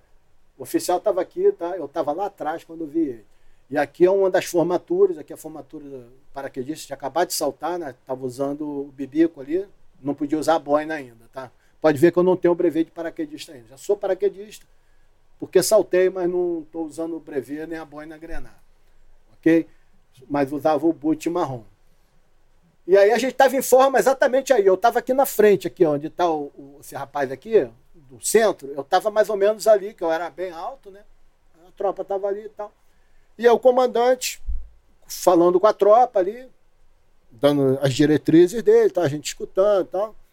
E aí ele começou, ah, agora vai falar operações, a S3 foi e falou. E aí depois ele abriu pro pro S1, que é o secretário do batalhão, tipo assim, um secretário do batalhão, ele dá uns avisos. Aí o capitão lá do S1 chegou ali em cima. É, atenção, pessoal, foi criado o primeiro batalhão de forças especiais, lá onde é o destacamento de forças especiais, lá na Colina Longa. E eles abriram vagas lá para cabos e soldados é, que queiram ingressar no batalhão de forças especiais, com a possibilidade de fazer o curso de comandos. Porra, quando ele falou isso aí, cara, eu, eu, eu, eu tremi na base. O colega que estava do lado comigo no, no dia da, do evento lá, da Capixama lá, que estava tava ali do lado. Aí eu eu tava naquela posição lá, eu. eu porra, Paulista, tô, cala a boca, porra, não mexe não. Porque, porra, se pegasse a gente se mexendo. Esse aqui pegou, esse aqui se mexeu até, até botar no círculo eu, em volta dele. É... Não, sou eu, porra. Ah, você que tá aqui no, no circulado aqui. Isso sou eu. Isso aqui tá, é Mas não tá foi no dia, com, não. É a hora que você tá falando com o cara. Falou, não, não, é, é, tipo, tipo isso aí, só que eu não virei tanto. Falei com o canto da boca assim. Ele cala a boca, morco, não mexe não.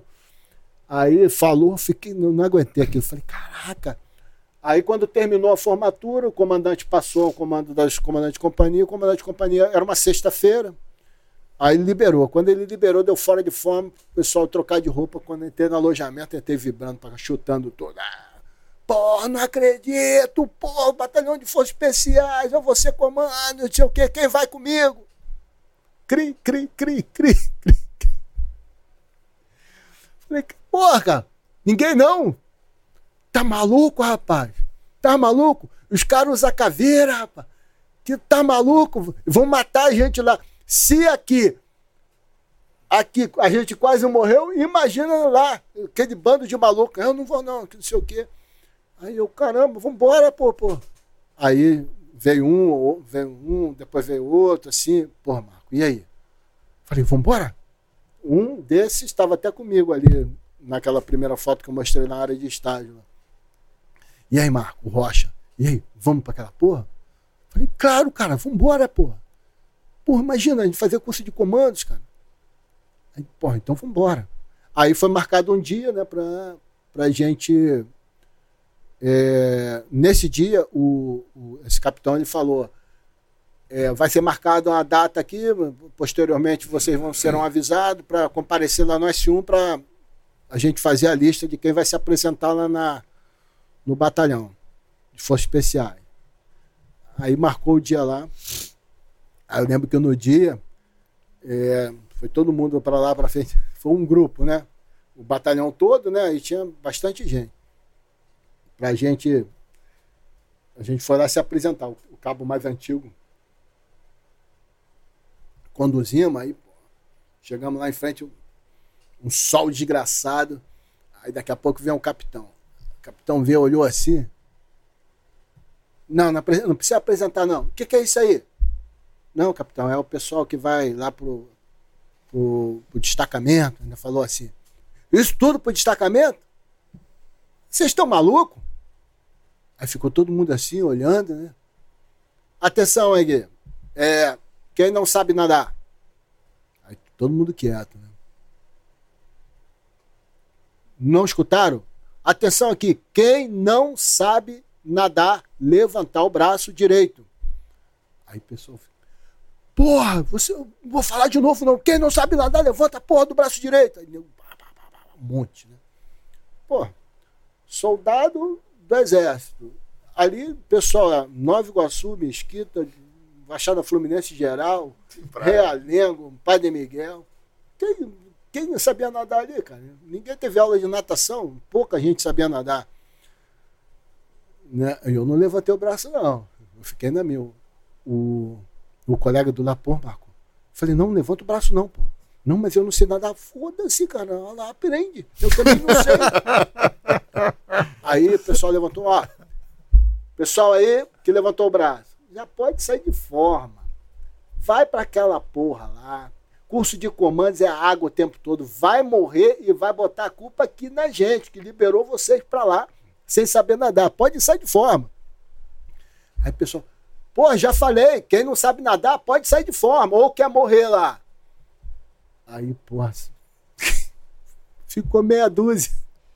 O pessoal meteu o pé. Meteu o pé. Aí o pessoal ficou. O pessoal aqui sabe nadar, né? Tem nenhum idiota aqui que, que falou que sabe nadar e não sabe. Pode, pode apresentar. O cabo foi apresentou. Quase que o cabo foi. O cabo não sabia nadar também, não. Mas ele ficou na dele. Aí apresentou, aí relacionou a gente, a gente foi lá pro, pro Batalhão de Forças Especiais. Era ainda na, lá na Colina Longa, né, no, na, na Brigada Paraquedista. Eram as instalações do Destacamento de Forças Especiais, que foram criado em 1968. A estrutura era do Destacamento de Forças Especiais, efetivo de um destacamento, pouca gente, só oficiais e sargentos, forças especiais. Mas no papel era o batalhão de forças especiais. Aí a gente se apresenta lá, aí tem. É, foi, foi, mandado a gente se apresentar lá, né, com melhor uniforme de passeio. Né? A gente chegou lá, cabo de novo, para apresentar, ele era o mais antigo. Aí chegamos lá, todo mundo. O pessoal botou o, boot de serviço, né? O boot brilhoso, todo duro e tal, a farda impecável. Para não passar vergonha, não. E o S1 falou: ó, todo mundo bem uniformizado, para não dizer que o pessoal do 25 é mulambo lá. Aqueles caras são chatos pra caralho, que não sei o quê. Aí fomos para lá. Todo mundo no string. Eu tinha. Porra, eu dei maior sorte, que o meu boot de, de serviço, ele era macio. Dei maior sorte. Aí chegamos lá tal. Aí ele botou, o cabo botou a gente em forma. Eu acho que tem a foto aí. Passa. Eu acho que tem a foto aí. Passa aí que eu vou mostrar aqui. Do outro lado. Isso aí foi o primeiro dia do curso. Volta, vai voltando. Isso aí foi o primeiro dia do curso de comandos. Volta aí. Bom, aí a gente chegou de frente lá no pátio lá do destacamento. Não tinha ninguém, a gente não via ninguém, né? E aí o cabo botou a gente em forma lá, e não deu descansar, deixou, não deu a vontade, deixou todo mundo lá, um sol desgraçado, posição de descansar. Aí passou um tempo lá e veio um oficial, ele hoje é até general, General Soares, aí ele veio, era capitão, magrão, russão. Aí olhou assim, aí o cabo, pode apresentar? Ele olhou pro cabo assim, não. Aí olhou assim,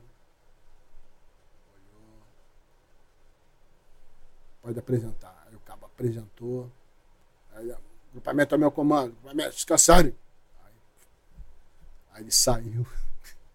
O cabo pediu para entrar em forma, entrou. Ele foi lá para trás e sumiu. Pra onde esse cara foi? Não podia olhar para trás, né? O cara sumiu. E nada, e nada, e nada. A gente num sol ali, sol descendo pelas costas, suor descendo pelas costas. Aí daqui a pouco, rapaz, ele. Grupamento a meu comando, grupamento, sentido. Ele, pá, sentido. Descansarem. Frente para a direita, frente para a esquerda, frente para a esquerda, frente para a frente para.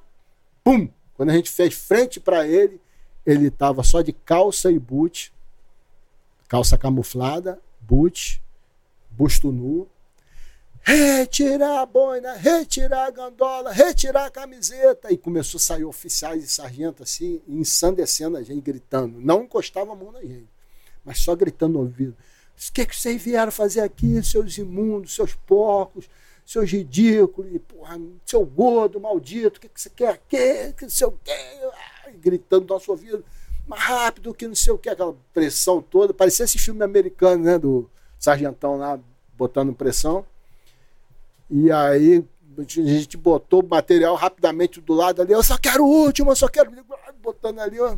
Aí ele mandou frente para a esquerda, correndo 12 quilômetros. Janeirão, acho que era janeiro já.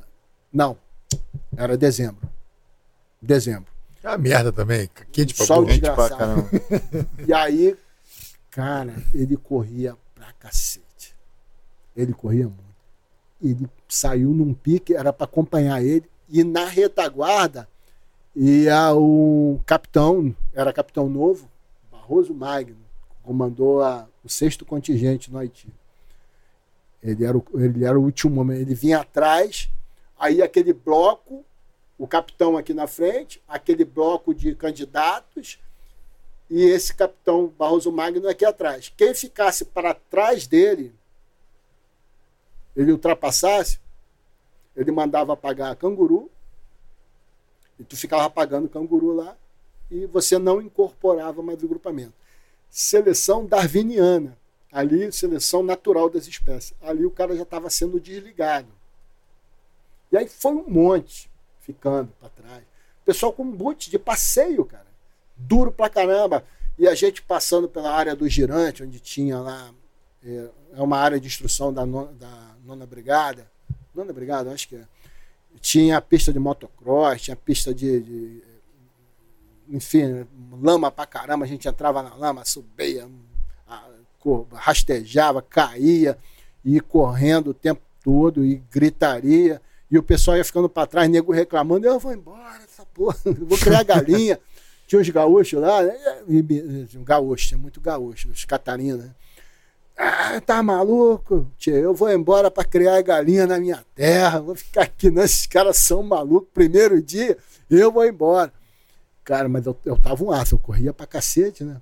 Aí eu, porra, vou ficar no meio do bolo aqui. Eu só olhava pro capitão lá e ele só ferrando o pessoal que ficava para trás. Aí foi assim: quem chegou dessa corrida, ali sim carimbou a entrada no batalhão de forças especiais.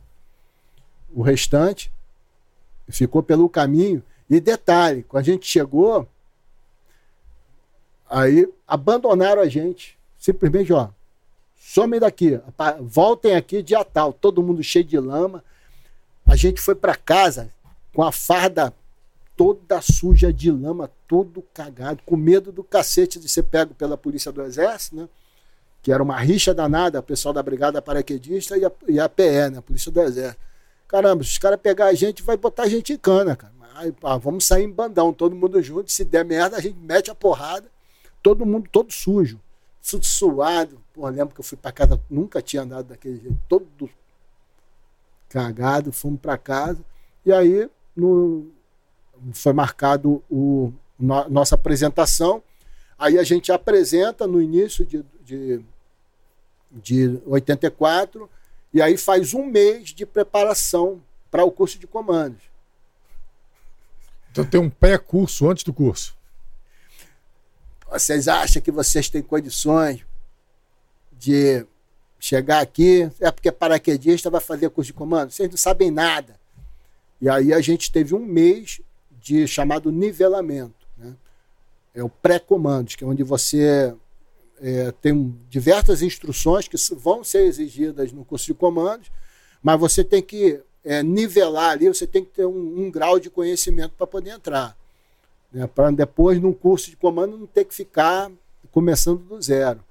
Pô, é orientação, natação. Foi ali que o pessoal aprendeu a nadar. né? Tu sabia nadar?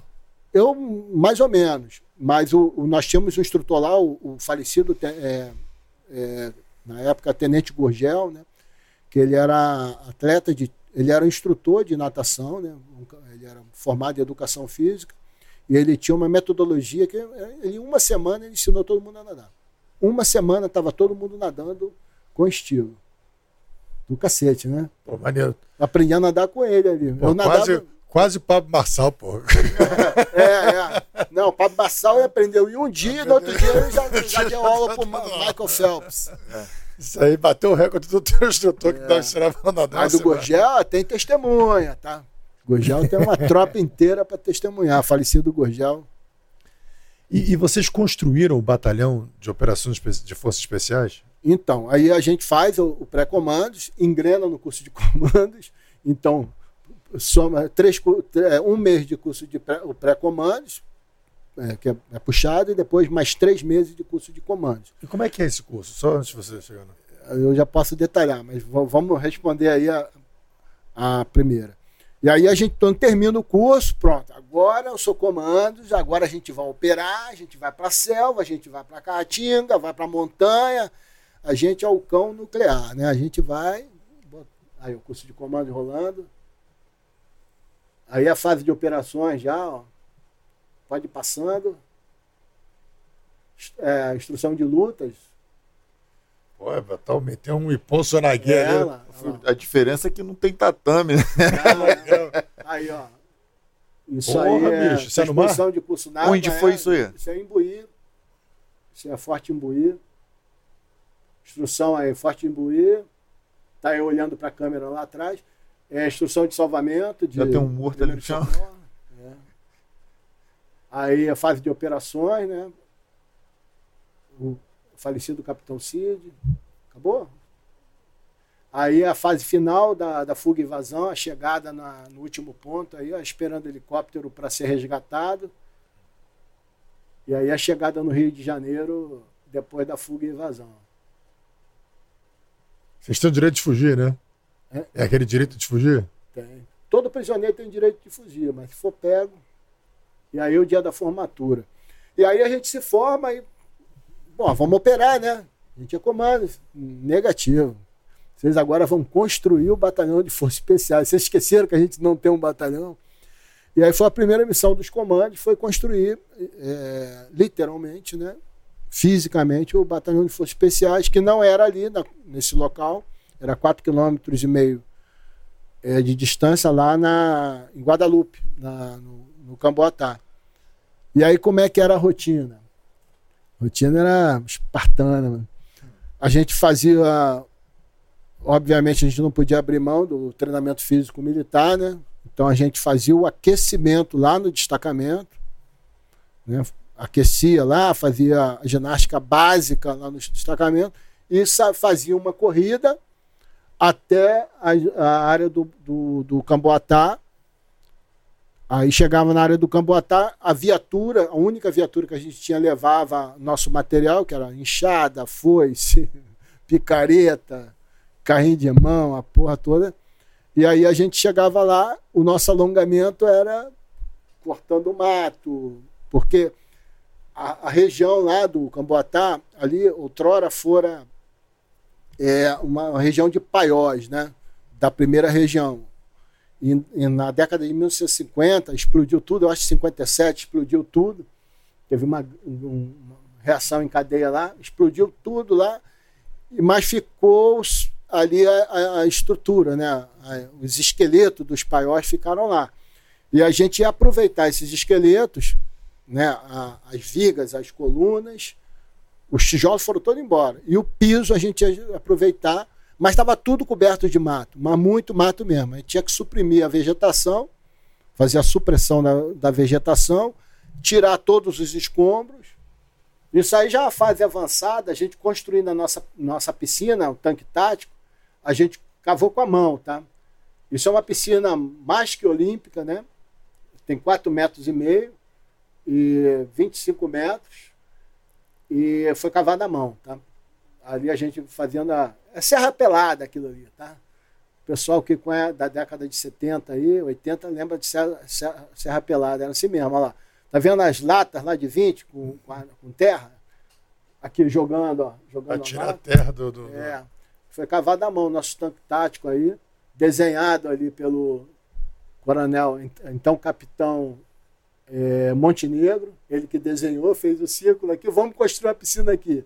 E a gente construiu cavando à mão. Então não é lenda, tá? Tá aqui a, a cava bem feita aqui, né? A gente fazendo o desmonte ali com, na mão. Cara, Na- maneiro. Mas isso, isso, a já, isso já tinha evoluído, já tinha o batalhão de forças especiais. Isso aqui, ó. Isso aqui era a entrada.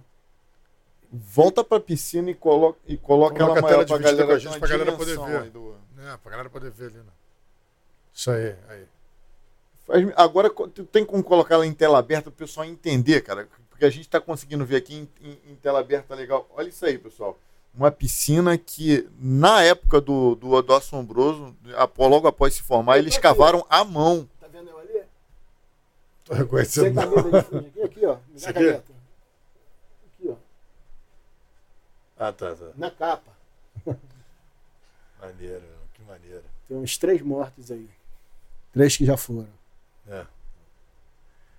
Então, é, mas aí já era avançado, isso é a década de no- é, início da década de 90, né? A gente já tinha construído aquilo tudo lá atrás, não existia, era tudo mato. E aí a gente ia para lá e começava, rapaz, era uma loucura porque Quanto tempo para construir esse batalhão? ah, levou um ano ali. E como é que era, eh, como é que era o layout lá dos paióis? Os paióis, eles ficavam dentro de uns taludes. Já tá vendo aqui, ó, o barranco ali, ó. Barranco desse lado, barranco do outro lado. Isso aqui era onde era o paiol. E aí a gente vinha tirando o mato em direção ao fundo lá. Eh, Fazia um U aqui. E quando chegava lá no fundo, a quantidade de jararaca era absurda. Muita jararaca. E aí a gente começou a capturar jararacas e levava lá para Niterói para trocar para o soro anti- antiofídico, lá para o Instituto. Acho que é Vital, Tantan, né? Não, Vital Brasil, né? Vital Brasil, né? Vital- Niterói. Ô, tá Assombroso, então você pode tranquilamente chegar lá no batalhão de operações especiais, respirar e falar: quando eu cheguei aqui, isso tudo era mato. Ah, eu cansei de falar, isso aqui era. ah, eu, eu, tinha formado, eu já tinha saído do mergulhador, né? Tinha feito o curso de mergulho. Isso aqui era toda a estrutura. Era uma sala que era toda a estrutura de subaquática Você do tá batalhão. nessa foto? Eu tô lá com o cilindro, lá enchendo o cilindro, né? Um cilindro, duplo cilindro, né? Cara, eu tô impressionado é com a qualidade das fotos pra época. É. E aí, isso aí é 80 e 86, por aí. Acho que 86. Aí eu tô lá enchendo o cilindro. Aqui, esse tanque aqui, ó, várias gerações de comandos. Acordava aqui, ó. A instrução era ali do lado, o cara tava dormindo, era mandado dar uma refrigério ali, ó. E esse curso de comandos, o que, que, que, você aprende nos comandos? Que que, qual, que, qual é a diferença de comandos por forças especiais? Ou é, ou é uma força especial? Como é que. É, o, o- não, o Comandos ele é, um, ele é a tropa de choque, né? É, é, ele faz, ele é o responsável por fazer as ações diretas, as chamadas ações diretas, que nada mais são do que ações de comandos. Então, enquanto o FE ele prioriza as ações indiretas, como aquelas que eu falei, né, de montar grupos de autodefesa, fazer reconhecimento profundo, né, missões de inteligência, guia aéreo avançado, né, guiar um míssil para se atingir um, uma instalação, um bunker, alguma coisa, né, sabotagem, tudo isso o FE faz. O comandos ele é o cara que vai lá, destrói e sai. É o máximo de, de é, confusão, morte destruição na retaguarda profunda do inimigo. Então ele sempre vai atuar além da linha inimiga, em território inimigo. Por isso que ele tem que ser um cara muito bem preparado, porque, a bem da verdade, as missões de comandos, elas praticamente, num contexto de guerra convencional, são praticamente nulas as chances de retorno da tropa. É muito complicado. Se for descoberto, então, antes da ação, é muito difícil retornar. A gente tem aí o episódio do, do daquela. Se bem que ali era uma ação indireta, né? era um reconhecimento profundo do Bravo Tio Zero, né? Tio Zero, mas se for descoberto, é, o, é a morte ou o cativeiro que a gente fala. né? Mas seria, em linhas gerais, seria isso aí: a tropa de choque, né, que vai ser utilizada, mas só vai ser utilizada para alvos altamente compensadores, alvos que realmente, eh, se atingidos, vão desequilibrar o teatro de operações a nível, para além do tático operacional, nível estratégico, político, que sai econômico. Né? Que sai econômico. Então, esse é o comando. Aí a, ele vai se especializar em explosivo, armamento, munição e tiro, explosivos, sabotagem. Então, ele aprende como calcular carga explosiva, como colocar. Né, o, o tiro dele é mais sele, seletivo, ele passa ali pelos, pelos módulos do tiro do contra-terrorismo. Ele, ele, ele normalmente ele evolui ali, ele vai se aprimor, vai se aperfeiçoar no salto livre operacional, então vai fazer uma infiltração através salto livre operacional ou salto semiautomático. Ele vai se especializar em mergulho também. Ele vai ter uma gama de instruções, ele faz sobrevivência, ele faz estágios em biomas do território nacional, né? selva, caatinga, enfim, então. E, e é muito atributo que ele da área afetiva que ele desenvolve durante o curso. Então, rusticidade, adaptabilidade, resiliência, isso é muito incutido. O comandos, uma, uma marca de um aluno do curso de comandos, ele nunca ser estimulado, ele é sempre botado para baixo. Né? Se ele faz uma coisa certa, ele sabe que fez a coisa certa porque ele não vai ser penalizado. Mas nunca alguém vai chegar para um aluno do curso de comando, muito bom. Nunca. Muito bom 03. Muito bom o 18. Parabéns. Isso, não, não existe isso. No Entendeu, máximo, a Entendeu? indiferença. Por é bom, porque eu ia fazer o curso de comandos e eu podia ficar deprimido. Por que isso? ficar melindrado. Por que isso? Quando eu estou atuando. me reconhece. Quando eu estou atuando em território negado ou inimigo, né? inimigo ou negado, ou hostil, e eu tenho eu não vou ter alguém ali para me motivar. Eu vou ter que tirar de dentro de mim a motivação. Então eu me acostumo a me automotivar. Essa é a grande razão. Ô, Assombroso, tem uma história de uma jararaca. Como é que foi essa história da. Então, que eu falei, a, a, quando a gente ia limpando assim, imagina, a gente vai da boca do U pro final do U, que era assim. Quando chegava lá no final, as cobras não subiam, subiam o talude, o barranco, elas juntavam ali. E tirava muita cobra. Eu lembro que a gente saía com aquelas caixas cheias. Tinha um colega lá que ele era especialista, ele fez uma forquilha lá, ele pegava, a gente juntava a semana toda, aí a viatura levava lá para Niterói, voltava cheio de soro. Trocava por soro. Normalmente, jararaca, 100% jararaca. Jararaca tem muito aqui no Rio. Tem. Tem, muito. tem a cobra perigosa para boa. Né? É picada, botrópica, né? É. O, depois, depois de comando, você fez o curso de mergulho autônomo de circuito aberto. Isso, logo que, assim. Como é que é esse, esse curso? É, é, logo assim que eu terminei o curso de comando, né? A gente começou ali a engrenar no, na construção do batalhão. Assim que concluiu lá a parte que nos cabia, que era preparar para aí sim a empresa chegar e começar a botar tijolos lá, a gente foi matriculado no curso de, de mergulho. Eu, caramba, mais um curso, mais, mais frio, né? Porque o curso de mergulho. Você... Aí eu tô, eu, eu tô para um, tô dentro da aeronave indo para um salto na água.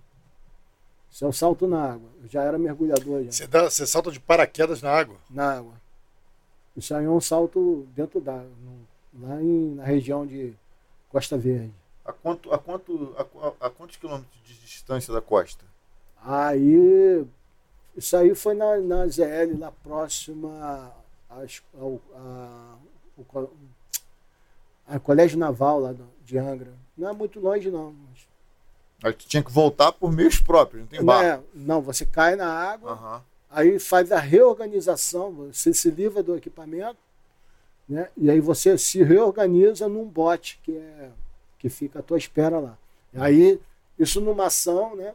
Você salta na água, ou você faz infiltração de superfície, de combate, né, a nado, ou você vai é, ter um comitê de recepção num bote que te, te recolhe e te leva para determinado local. Ali foi feito assim. Aí a gente está indo para o outro salto aí, ó, na água. Tá vendo um pé de pato ali, a nadadeira? Fica amarrado né, na canela. É tem que ser amarrado, porque quando você sai do avião, ele voa, né? E se você solta, você não dá para saltar com ele no pé, senão você não sai do avião. Leva duas horas para sair essa equipe toda. e tem que sair rápido, né? Aí você salta, aí quando você. Quando o paraquedas abre, você coloca a nadadeira. E essa roupa é aquela antiga, parece a roupa de borracha, né? É, é, isso aí é, hoje que, é, que, é, que algumas grifes de roupa de mergulho chama de, de chicle, né? Chicle, de chiclete. Que é essa superfície borrachada por fora. E aí, aí, eu matricular no curso de mergulho e aconteceu duas coisas interessantes nesse curso. Eu já, eu já tinha uma boa apneia, né? eu, tinha, eu já mergulhava, já, já dava meus mergulhos aqui fora. E aí, quando foi pro teste da piscina de apneia, eu fiz 4 minutos e 16. Não é baguncinha, não. Tem um baguncinha que ficou 30 minutos. Não. Eu tenho testemunha. Deus Edith Corte estava lá. Que... E aí, eu... mas eu estava hiperventilado. E não deve fazer isso. Quatro minutos, velho. É, 4 minutos e 16. Caramba. O, o Assombroso, o Arames Oliveira fez um comentário aqui, é o seguinte, boa noite. Pede a ele para contar a história do peixe que foi pescado na instrução do Forte Imbuí pelo Azevedo, comando 05. Não. Não, eu, eu pesquei, eu, eu acho que a, que a história é mais ou menos essa, que eu lembro do peixe, que eu peguei um peixe, é, foi até o curso de. Eu já era comandos, e aí eu dei um mergulho lá, matei um peixe, né? E, e, e levei para o curso de comandos de, de 86. E estava lá fazendo a sua semana d'água. Aí cheguei para um aluno assim, o Luiz, cheguei aí eu, não esqueço o número dele. Falei o número dele, ó. Divide aí com teus companheiros esse peixe. Pô, desgraçado, eu achei que ele tava com. que ia pegar ali, destrinchar o peixe e, e, e comer. Aí ele olhou o peixe assim, meio assim, receoso, pegou o peixe. Eu falei, beleza. Daqui a pouco eu vi o peixe, voltei, o peixe estava jogado no, no, lá no, no na, na areia lá. Eu olhei o peixe, filha da mãe. Aí voltei lá. Aí, cara, ele sofreu. Eu não parava de mandar ele para a água de molhar ele. A instrução todinha, ele passou o resto da semana o tempo todo jogando água na água gelada. Falei, por desmerecer, ele lembra direitinho, até hoje ele lembra, por desmerecer o peixe que o comando lhe deu. Pra água. foi isso. Que eu me lembro foi essa. Essa do Azevedo aí, do 05, faleceu semana passada. E aí, depois do, da, da experiência do curso de mergulho, você foi fazer o curso de salto, Salto- de combate. Salto livre operacional, o slope. qual a diferença do, do salto livre? Ah, salto livre, no caso, você não tem aquela cordinha aqui. que- Isso, o, o salto, o salto livre, diferentemente do, do salto semiautomático, né, que é aquele salto do paraquedista militar, ele não tem o, o- a fita que extrai o paraquedas do container. Né? Você mesmo tem que comandar seu paraquedas. Você faz uma queda, faz uma saída da aeronave estabilizada e aí tem determinadas altitudes que você vai comandar o seu próprio paraquedas. E no caso do salto livre operacional, o slope, você salta com todo o teu material de combate, com a tua mochila, com o teu fuzil, com fardo, com, com mate- material diverso, explosivo, salta tudo. É, e eu fiz esse curso em 86, saltou indo para o salto livre.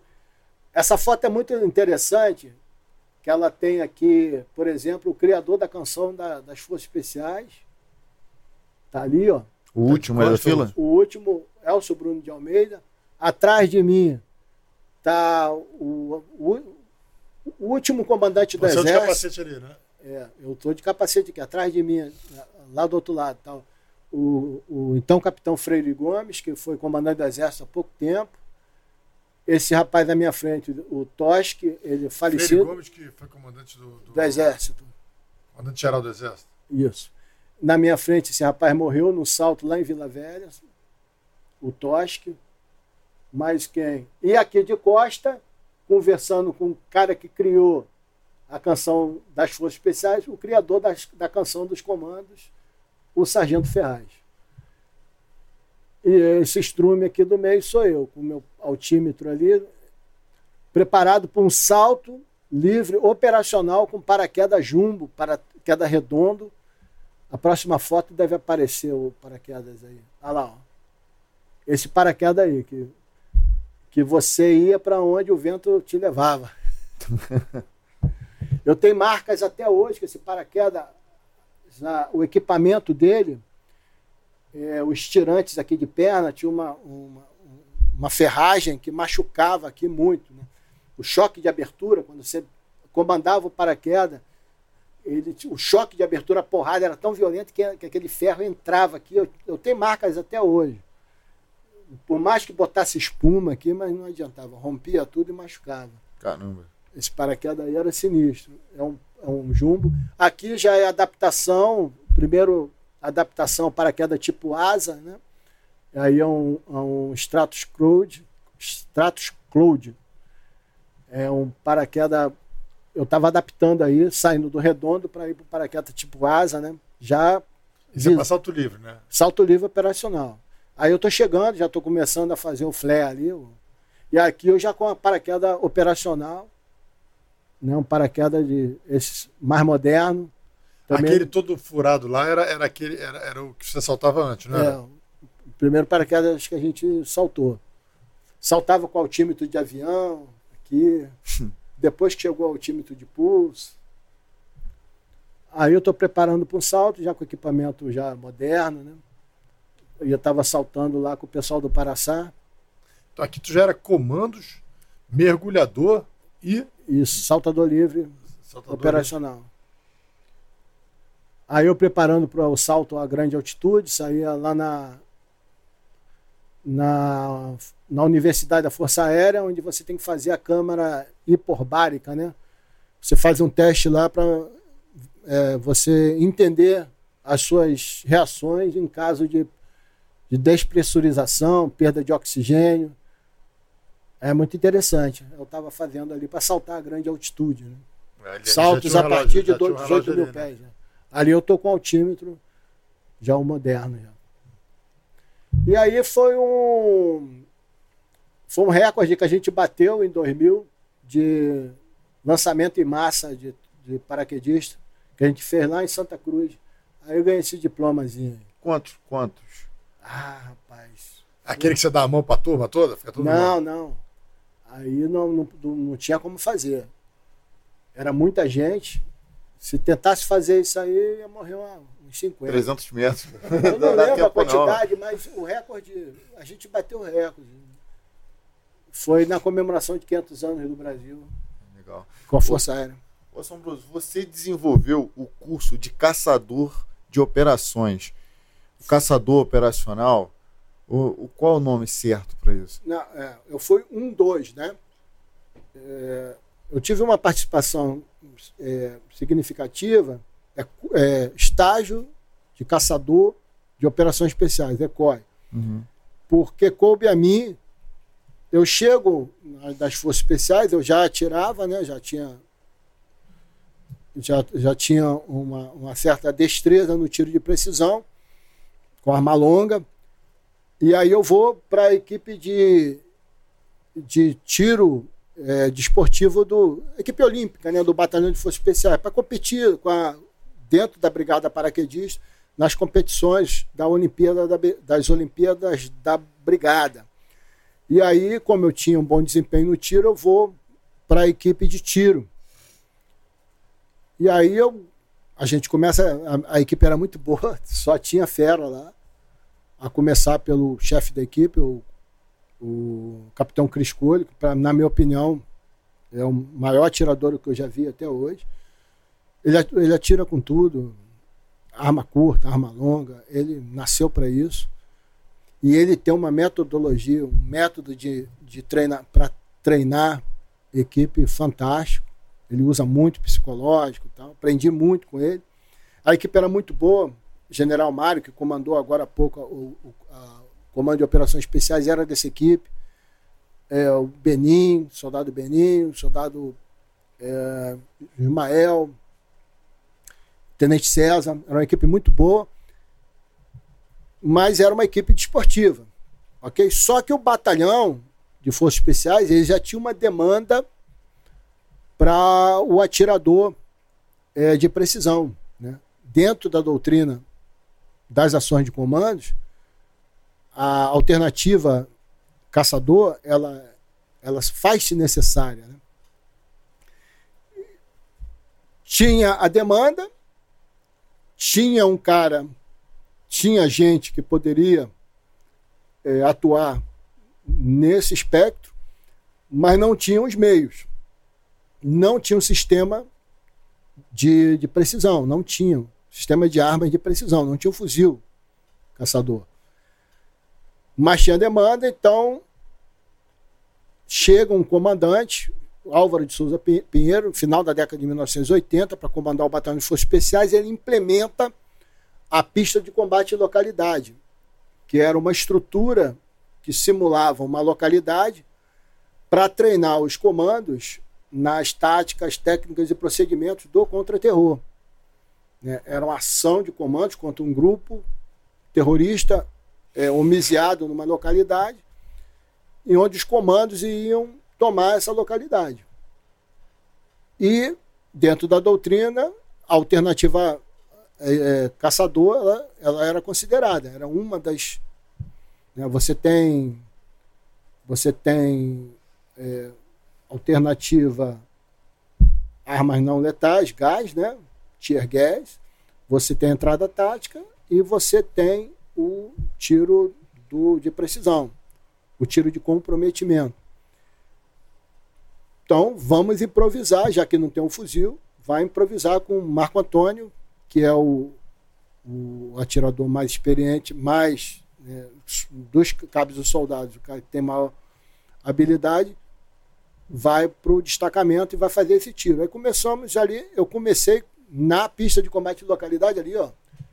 Eu tô com o meu fuzil FAL com luneta é, do mesmo fabricante, né, do FAL, a FN belga, né, luneta OIP de zoom fixo, ali a quase 100 metros do alvo, fazendo um tiro ali dentro da, da execução da pista de combate de localidade. Estou em cima do, do telhado, em condições ali.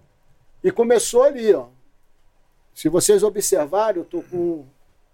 Era, o negócio era tão improvisado que no carregador ali tem uma, um pedaço de, de papelão ali, segurando, vendo, vendo. segurando ali o carregador, porque ele balançava.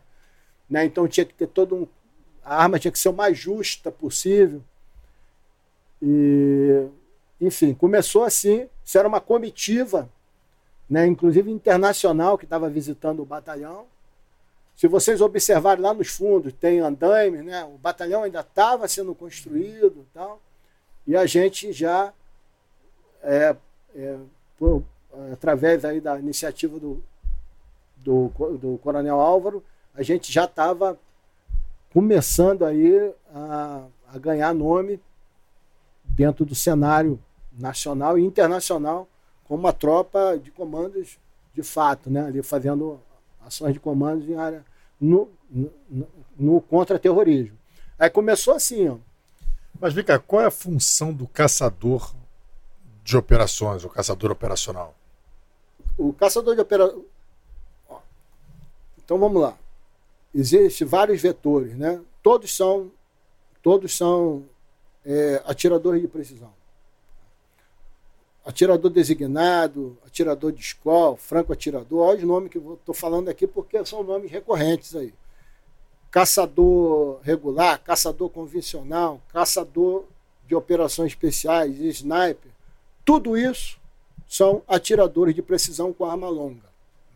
Bom, então, todo, todos esses todos esses você pode considerar como atiradores de elite Elite por quê? Cabe à elite fazer o trabalho mais difícil, que é tirar a vida do próprio semelhante. Essa é o meu entendimento para denominação atirador de elite. Então, todo atirador de elite, ele é um atirador de precisão. E nem todo atirador de, pre de, de precisão será um atirador de elite.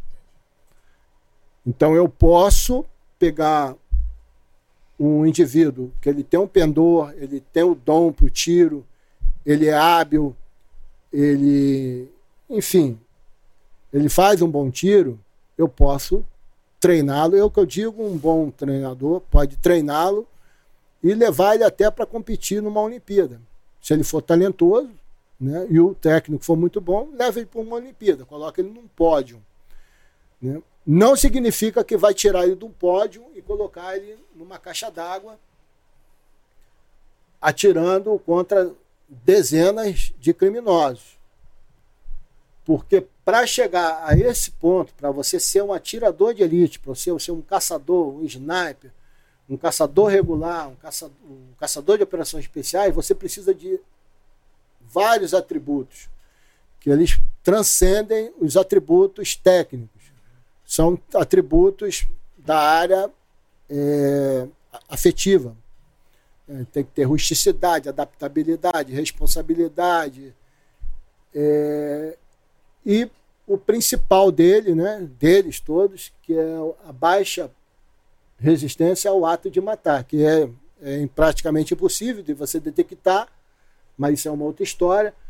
Mas, enfim, todos são atiradores de precisão. A grande diferença, eu posso dizer grande, né, a principal diferença de um caçador regular, também dito como convencional, de um até um atirador designado, né, para um caçador de operações especiais, é que o caçador de operações especiais ele vai buscar alvos, ele só vai ser utilizado contra alvos altamente compensadores. Ele é uma ferramenta de uma tropa de operações especiais. Dentro da Polícia Militar, ele é uma ferramenta do BOP.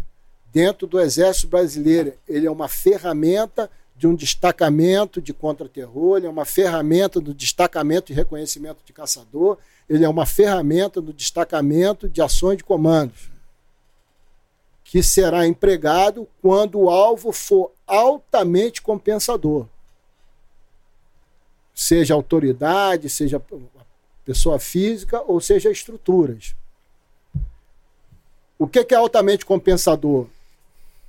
É o alvo que, quando derrubado, ele vai impactar o teatro de operações a nível para além do tático e do operacional, a nível estratégico, político, como eu disse, que sai econômico. Esse tiro por exemplo, um tiro antimaterial num, numa instalação nuclear, um, um assassinato, um assassinato, uma eliminação de um comandante, de um general, de um líder político, isso vai impactar o teatro de operações. Ele só vai ser ativado, esse vetor, ele só será ativado se realmente compensar, senão manda outro. Esse é, o, esse é o caçador. Esse é o caçador de operações especiais. O caçador, de maneira geral, ele tem várias funções.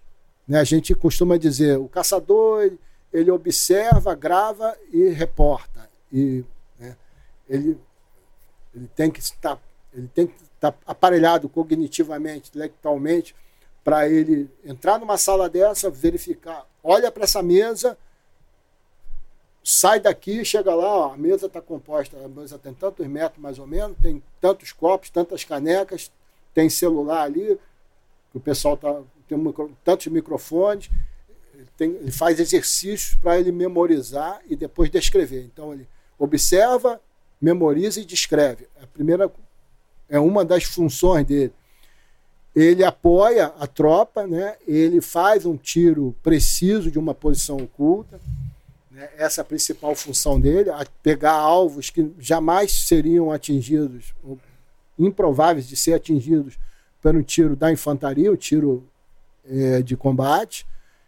Então, aí tem aí os setores né, que cada um vai atuar, por exemplo, por exemplo, o atirador designado vai pegar um, um, um setor, o, o, caçador vai pegar já um outro setor, né?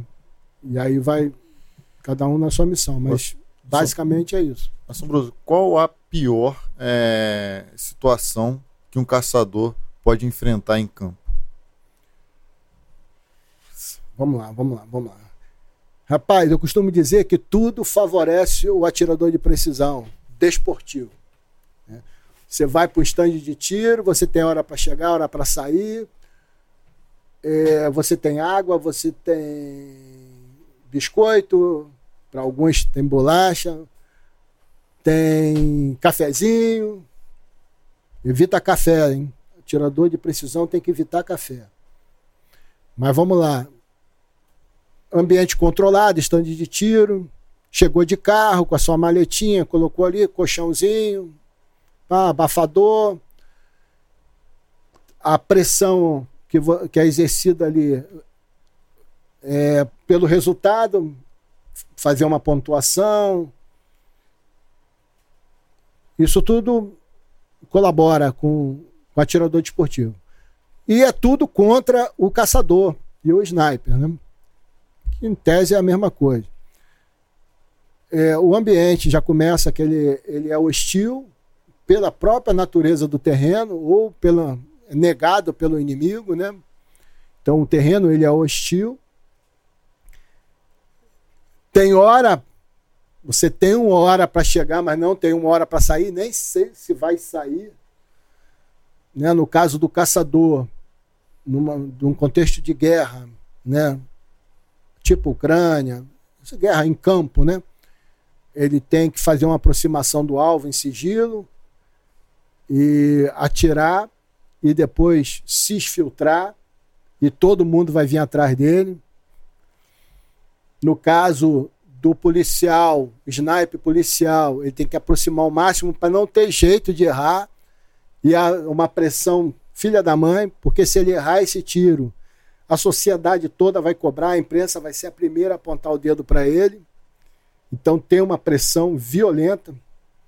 Né? Se ele não tem ali o inimigo partindo para cima dele, tentando é, levá-lo para o cativeiro ou torturá-lo, mas vai ter a sociedade caindo de pau em cima dele.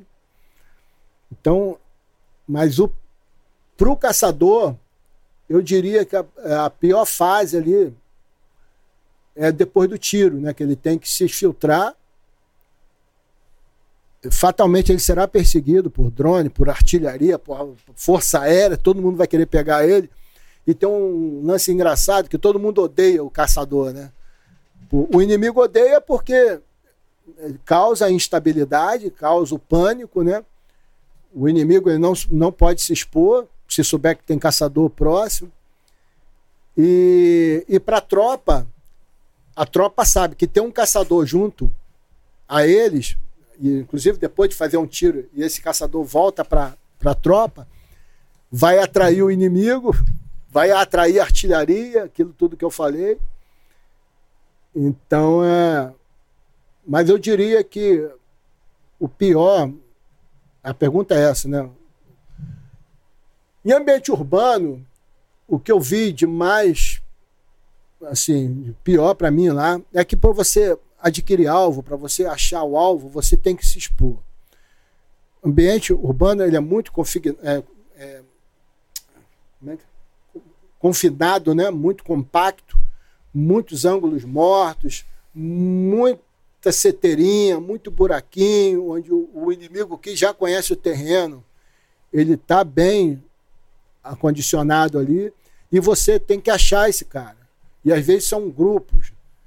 E você, para você achar, você tem que pelo menos botar a tua cara ali atrás da luneta. E vai, e vai ser visto.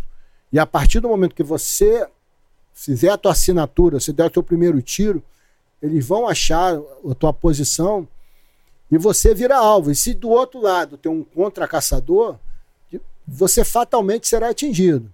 Então é muito, é uma missão muito difícil. Lá no Haiti eu tive. Foi Deus, né? Eu não, não acredito em sorte, eu acredito em milagre operado por Deus. Eram muitos alvos, alvos múltiplos à frente, a pouca distância e muito volume de tiro, e eu tinha que adquirir esses alvos, eu tinha que neutralizar esses alvos, e para isso eu tinha que me expor. Eu me expunha muito, não tinha jeito. O meu setor ali eu tinha que dominar. E numa dessa ali eu poderia ter tomado um, um tiro, até um tiro eventual, mas se pegou é porque valeu. Então É muito difícil. O ambiente urbano é, muito complicado. É, recentemente nós tivemos um governador aqui no Rio de Janeiro que defendeu o. Eu não sei se a expressão correta é o tiro de precisão para, para as forças policiais em caso de criminosos armados com fuzis. É, tu tem uma opinião formada sobre isso? Eu sou totalmente a favor. Totalmente a favor. Um, imagina um indivíduo armado dentro de uma comunidade, impondo terror à população, né? Passeando lá livremente, e ele recebe no centro de massa, no tórax, uma 308 vindo a 800 a 1000 metros. Ele morre e que ele morra antes de escutar o barulho. E os amigos deles é, olha assim, volta, caramba, da onde veio isso? Me diz qual desses bandidos vai voltar a passear com um fuzil dentro daquela comunidade. Só se for louco. Então eu já tiro esse elemento de circulação. Armamento ostensivo dentro da comunidade, acabou. Ele poderia funcionar também como um observador. Né? Também, também. Observa, mas é, ato contínuo elimina. A gente enfrentaria aqui uma dificuldade no, no, Rio, que todo disparo ele tem que ser justificado através de um registro de ocorrência que vai explicar aquela morte. E normalmente você explica isso, segundo o Instituto da Legítima Defesa, a iminência, né? É, ou, ou o camarada está atacando ou está na iminência de atacar. E normalmente isso se justifica, né, porque a palavra do policial não é suficiente, infelizmente, hoje em dia, com a apresentação de uma arma. Olha, a, o risco era esse. E o que eu, eu temo como policial, e até pelos colegas que figurariam nessa posição de, de sniper, ou atirador de precisão, ou qualquer outro nome técnico que exista, é que normalmente a distância é, é uma distância considerável, né? E ao ponto da tropa que vai avançar, quando chega lá, já, os criminosos já tenham se desfeito dessa arma. A situação complicada jurídica, né, por não termos uma retaguarda jurídica, é, que ficaria esse policial, esse atirador. É, o problema é que no Rio de Janeiro, principalmente, a gente tem um fenômeno chamado narcoativismo, é, que é hiperdifuso, está em toda a sociedade, que eu digo a, a classe falante. Né? Você tem na empresa na, na imprensa, na imprensa comercial principalmente, você tem o narcoativismo, você tem em, elementos dentro do judiciário narcoativista, você tem a ordem dos advogados narcoativista, você tem na cultura narcos ativistas. Ou seja, está espalhado aí o narcoativismo que, em linhas gerais, é o, os caras que vê, vê, tem verdadeiro fetiche pro bandido. A, a justificativa, ela é óbvia. Você leva meio segundo, meio segundo para levantar um cano de fuzil e disparar, pô. A iminência está ali, pô. O fato dele estar tá com fuzil, seja em guarda baixa, em guarda alta, ponto, ponto um, dois, pronto um, dois ou três, não interessa em meio segundo, o tiro pode sair. Ele está dentro da comunidade. Vai esperar o tiro sair para depois atirar nele? Não importa se ele não está apontando para alguém. Ele levanta o, cano e dispara. Então, é, é, tá ali. É intrínseco o negócio. Mas a, a, questão maior, a questão maior é a seguinte: uma vez abatido, é, o policial precisa provar que ele estava ali armado. E hoje, se não for uma ação que for filmada, talvez fosse uma solução a, a, a, que o, o, policial tivesse, o, o sniper, o atirador de precisão, tivesse ali ao seu lado, o auxiliar, aquele auxiliar com, naquela luneta que ele observa, ele pudesse estar filmando, né, que depois juntaria na, no, no, acervo probatório. Ele foi abatido porque ele estava portando esse fuzil na hora. Quando chegamos lá, o fuzil já tinha sumido. É porque a, a dificuldade é essa que na hora de apresentar a ocorrência, porque a legislação pro, pro policial é diferente da legislação pro caçador operacional no, no- no terreno de guerra. São, são legislações completamente diferentes. E aqui, se o policial não provar essa iminência é, do, do ataque, ele responde por um homicídio, entendeu? É lamentável. Lamentável. Quem ganha com isso? A gente tem que ver quem é que ganha com isso. Só o bandido. A, a comunidade perde, a, a sociedade perde, todo mundo perde. Agora, quem decide essas coisas, ele tem um, um batalhão cuidando da segurança dele. Ele, jamais ele vai ver um fuzil apontado para a cara dele. Por isso que essas coisas acontecem. Mas era só aplicar a regra de engajamento que a gente tinha, por exemplo, lá na missão no Haiti. Armado, essa é a lógica. O cara tá armado. Ele, meio segundo, ele eleva o cano e dispara. Tá armado, ele assinou a sentença de morte. Então, uma coisa também, cara, que acho que tem que ficar bem claro é o seguinte: hoje eu estava conversando com até um rapaz que me ligou, o Yuri, né? Ele foi assessor de comunicação de algumas. É, do Estado. Ele trabalha com isso, né? Ele, ele usou um termo na época do que teve aquele, aquele confronto no Jacaré. É um termo muito interessante, porque é importante a gente começar também a- a- a Existe um grupo que gosta muito de usar frases de efeito, né? Frases de efeito que as pessoas muitas vezes nem entendem direito o que elas significam, mas parece que elas tocam o coração, elas criam simbolismos e, e- e as pessoas acabam é, acreditando que ao repetir e defender essas frases de efeito, elas automaticamente passam a ser classificadas como pessoas boas. Um exemplo, é, justiça social. Nós precisamos lutar pela justiça social, seja lá o que seja justiça. Eu não sei o que é justiça social, mas são, são, são duas palavras que formam uma frase de efeito, porque você fala assim, é, precisamos de justiça social. Porra, Todo você, mundo é a favor, são né? duas palavras, é uma palavra por justiça. É, realmente precisamos de justiça social de todos. Porra, bacana. É, Nunca se falou tanto em democracia. eu não sei exemplo, exatamente né? o que, que é, mas, porra, eu acho que se eu defendo isso, eu sou um cara bom. Então eu preciso defender isso. É, precisamos acabar com a desigualdade social. É verdade, desigualdade é uma coisa negativa. Então temos que acabar com algo negativo. Desigualdade social. É, eu vou defender isso porque isso me faz é, parecer ser uma pessoa boa. Eu- Democracia, vamos defender a democracia. Eu vi muita igualdade Então, social no Haiti independente- e na África. Muita igualdade. Você viu muita igualdade. Então, assim, mas uma coisa interessante, porque as pessoas abraçam essa- essas frases de efeito esse, e criam um simbolismo na cabeça delas, e, e mesmo sem saber o que é. Então, o grupo que fala essas, que mais repete essas frases acaba ganhando simpatia de algumas pessoas, porque elas acreditam estarem sendo boas, simpatizando com esses grupos que repetem essas frases.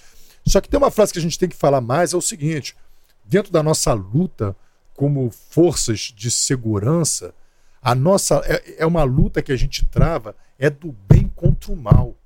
E eu não tenho dúvida que nós estamos do lado do bem.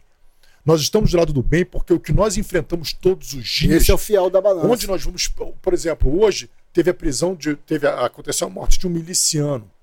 E todos os dias você vê a Polícia Civil, a Polícia Militar prendendo pessoas que matam os outros para poder é, roubar algo delas, pessoas que é, aplicam golpes, pessoas que passam a vida delas destruindo famílias, é, traficando drogas, entregando drogas para adolescentes, viciando, destruindo, é, desestruturando famílias, trazendo sofrimento para a vida das pessoas, sofrimentos eternos. Então, essa é uma luta do bem contra o mal. Exatamente. E nós da polícia, nós estamos do lado do bem. Você pode ter um desviado ou outro que nós também nos encarregamos, assim como o exército se encarrega a pegar esse desviado que passou para o lado do mal. Mas quando você é, demoniza a polícia e fica protegendo esses marginais, você está escolhendo o lado do mal. do, ah, do mal. Essa é a parada. Quando Você você, se coloca contra aqueles homens e mulheres que eu convivo todos os dias, e amanhã muitos deles vão acordar três, quatro horas da manhã para poder tirar essas pessoas do mal, e você vai contra isso e defende, e, e- e defende mais o criminoso do que a vítima, e está mais preocupado com o criminoso do que a vítima, você escolheu o lado do mal. Exatamente. Então, se eu me tornei policial é porque você, um, um- um militar das Forças Armadas, é porque nós escolhemos Exatamente. Você lutar, falou tudo. lutar do lado do bem, bicho. Essa luta é do bem contra o mal. Ponto. Exatamente. É, é, o que a pessoa tem que entender é o seguinte: existe. é, tem gente que faz coisa errada? Tem, mas isso são exceções. O meu posicionamento sempre será pelo lado do bem. E a polícia, as forças de segurança, elas estão aí para proteger a sociedade. Pode ter um desvio ou outro, mas na bandidagem, eles só estão aí, o que você falou, para destruir famílias. Meu Deus do céu, se eu, se eu Vidas, não tiver, tudo, se eu né? não, se eu não tiver isso aí muito acertado dentro da minha cabeça, aí o problema começou comigo. Então aí eu, Não. aí eu que tô errado. Assombroso, o, o Eriton Esteves mandou uma mensagem aqui falando assim: ó, depois de um contexto bom da conversa, pede, pede para o Assombroso contar em detalhes a história que ele quase foi assaltado numa corrida que ele estava fazendo. Ah, foi. O que aconteceu isso aí? Pra ver, né? É isso que a gente tava falando. Você, o Estado ele não pode te proteger. Ele não tem condições de te proteger full time, né? Não tem, não tem, não tem estrutura para isso em lugar nenhum do mundo, né? Qual a polícia, qual a vamos dizer assim, o bairro mais policiado do planeta? Não tem, pô. Nova York, de repente, não tem condições. Então os crimes vão No acontecer. Rio de Janeiro, você pode dizer que a Zona Sul é mais policiada. E tem crime pra caramba. Você não Crime tem pra caramba. E, e, e o Rio de Janeiro é a- uma das cidades mais violentas do mundo. E quando ela, e, é- ela é colocada junto aí com, com locais que têm conflito armado, né? Terrorista, de grupos insurgentes, enfim, armados. Eu estava eu estava numa corrida, estava chegando da corrida e estava com o meu armamento, né, velado. Eu já estava conferindo o aplicativo, o tempo, né? Mas eu estava num setor é, que é bem desprotegido, não tem barricada, não tem poste, não tem nada. E ali eu ficava, eu sempre fiquei mais atento ali. E foi por eu estar atento que eu percebi a desaceleração ali da, da moto. Eu senti quando eles cortaram, apertou a embreagem para não fazer barulho, e veio só na, no barulho da praticamente da, da relação da moto ali, né, da engrenagem. E eu dei uma olhada assim e já vi que vinha na minha direção. Aí quando chegou bem perto, eu dei uma travada, ele passou um pouquinho. né? Eu sempre eu sempre ofereço a, a pior predominância lateral do provável inimigo, né? Então, eu se eu estou andando para lá e ele vem de trás, eu estou aqui do lado esquerdo. Ele vai ter que vir fazer isso. Normalmente é é destro, né? Vai ter que fazer isso. Já começa a perder aqui. É diferente de. Entendeu? E aí eu dei uma parada, ele, ele passou um pouquinho assim, aí o carona, ele estava tão tranquilo, pô, o cara chegando de uma corrida, todo suado. Pô, deitei, vou pegar o celular, vou levar relógio, aliança. Aí ele, com a pistola aqui, ele virou para mim assim, aí, O microfone. Tá, tá, tá captando o microfone? passa o celular aí. Aí, cara, eu automaticamente eu dei um, um salto para trás e já saquei. pô. Quando eu dei um salto para trás, meti a mão, aí o piloto estava olhando também para mim. Aí o- e ele já ele já não olhou mais para mim, ele abraçou o piloto. Aí eu saquei, aí saíram assim, aí quando estava do outro lado da rua, aí eu tinha uma senhora do outro lado da calçada, aí eu tive que esperar ela desalinhar, né? E aí eu fiz uma precisão lá e Acertou? Acertou? eu creio que sim. É que é? Foi embora, foi embora lá. Como é que é? Foi embora encaroçado. Eu fui ali pegar, fui ali pegar um Foi embora café. encaroçado. Foi ali pegar um café e você falou que sniper não pode tomar café, tem que evitar. Não é que não pode, tem que evitar. Por quê? É, me, me dá um fio aí. Tem um fio aí? Fio. Pode ser do meu, do meu carregador? Pode.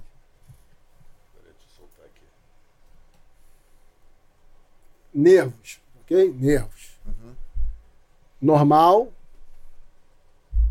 com café, com estimulante, com Red Bull. Você cria uma certa tensão. Isso aí me ensinaram lá atrás. Cria uma certa tensão e essa tensão no nervo vai transmitir vibrações para o aonde a arma está encostada, né? no ombro, no braço, na mão e vai contaminar a tua precisão. Isso, obviamente, não é um cafezinho assim, mas se você fizer muito uso, né, acaba você ficando tenso. E tudo que um tiro de precisão não precisa é de um atirador tenso atrás da coronha. Então, o Pablo Marçal, que é um camarada que é especialista em várias áreas, ele disse também, né, eu vi um corte dele em algum lugar, que ele também é especialista em tiro. E segundo ele, o Pablo Marçal, que é aquele cara que quando ele nasceu, foi o médico que levou um tapa na bunda, ele, ele disse que para dar um tiro bem colocado, um tiro bem preciso, você tem que esvaziar o pulmão. Quando não tiver mais nenhum ar, aí você vai conseguir dar um tiro melhor. Procede isso aí? Não, o, fazer um, um, um adendo aqui. O Pablo Marçal, ele, ele é tropa amiga, tá? Ele, ele contribui aí para a sociedade. Só que estão tá, pegando no pé dele. É, né? nego tá zoando ele aí, mas ele é, é o jeito dele ali. Acabou que falou demais e tudo, mas é um cara que soma. Eu, eu já assisti algumas coisas dele lá, principalmente no início lá. Soma. E queira ou não, aquele cara é muito esperto. Tá todo mundo falando dele. Todo mundo falando Será dele. que ele fez de propósito? A gente está aqui falando dele. Ele é muito inteligente. Ele é um cara, um dos caras mais inteligentes que eu já, já vi. Mas procede essa parada Mas de esvaziar o Mas tem uma questão não, de Não, é meio pulmão, né? é meio pulmão. Você não... É... Meio pulmão, então tu esvazia o pulmão. É. Não totalmente, mas tu tem que dar uma esvaziada. Eu, eu prefiro... Tá? Você tem que fazer uma pausa respiratória. Quando eu inflo o pulmão, eu encho de ar aqui, não necessariamente de oxigênio. Eu encho de ar. Eu ganho volume aqui, tá? Quando, mas eu eu não tenho, eu particularmente, eu não me sinto muito confortável quando eu estou inflando o pulmão. Né? Eu, eu relaxo mais quando eu solto, e solto devagar. E dou uma parada. Aí meu tiro sai. Então, eu respiro, inflo o pulmão, solto um pouco e seguro. Eu não posso esvaziar meu pulmão porque o meu cérebro, em oito segundos, ele vai come começar a sentir necessidade de oxigênio. Aí a, vi a visão, queira ou não, por menor que seja, ela vai ficar mais turva. A fadiga ocular, se eu permanecer muito tempo naquele local fazendo outros tiros, vai vir uma fadiga muscular por conta da, da, do excesso ali, de, de, né, de eu persistir na hipóxia ali, na, na pouca, pouca oxigenação, eu, eu sempre falo, pessoal, faz o, o seu ciclo de respiração. Tanto na subida como na descida. Para no meio. Tá aqui, eu tô aqui. Vamos com a câmera. Essa aqui, né? Ó, o ciclo, né? Respiro, inspiro, expiro Inspiro, expiro. Eu paro aqui, no meio da inspiração. Tem gente que para no meio da inspiração. Transição, né? transição. Não pode, eu não concordo muito, é, se tiver que evitar, é justamente o pulmão vazio. E outra coisa, se eu. Ah, sargento, mas eu chego em posição, estou esbaforido, como é que eu faço? Ó, eu cheguei em posição, aí, porra, vou dar aula grátis aqui, vamos lá. Cadê? Aqui, né? me dá isso aqui. Oh, excelente. ok? Cheguei em posição, ó. Respiração abdominal.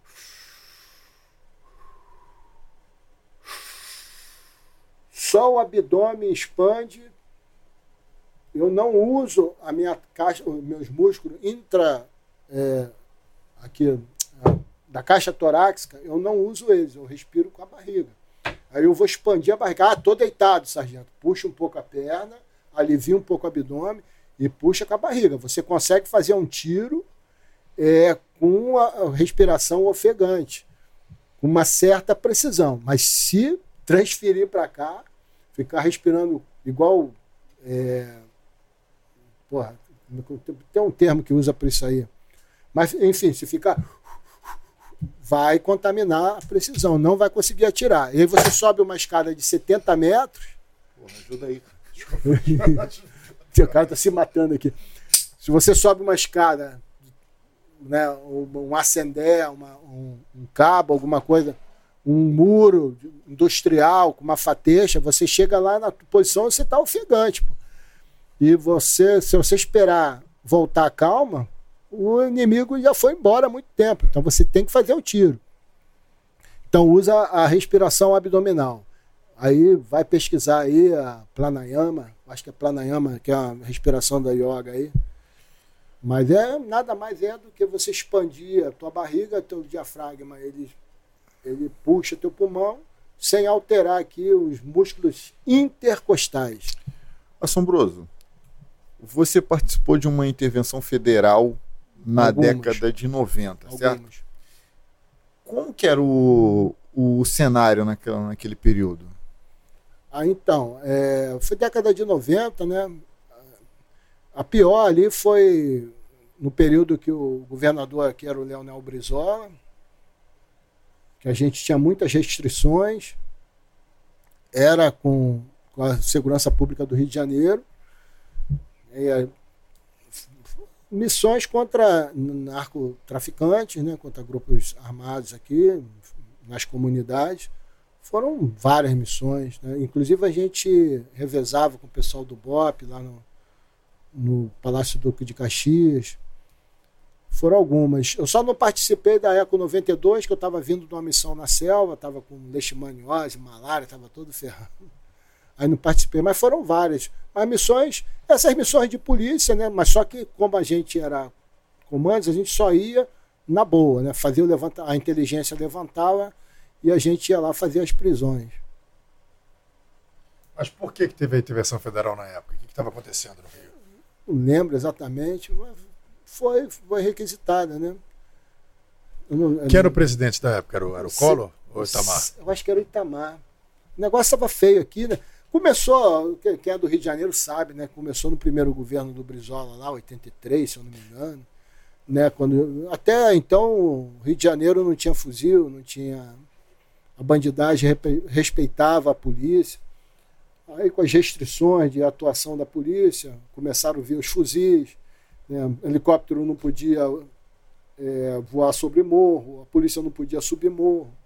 Ali, ó, tá te oferecendo ali, ó. Não, não, obrigado, eu estou dirigindo. Valeu. O...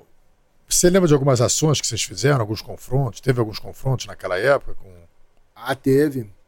Teve em algumas comunidades aí. Mas como essas missões elas não, elas não são de domínio público, me, me reserva não, não sim, comentar sim. mais. E operações na selva?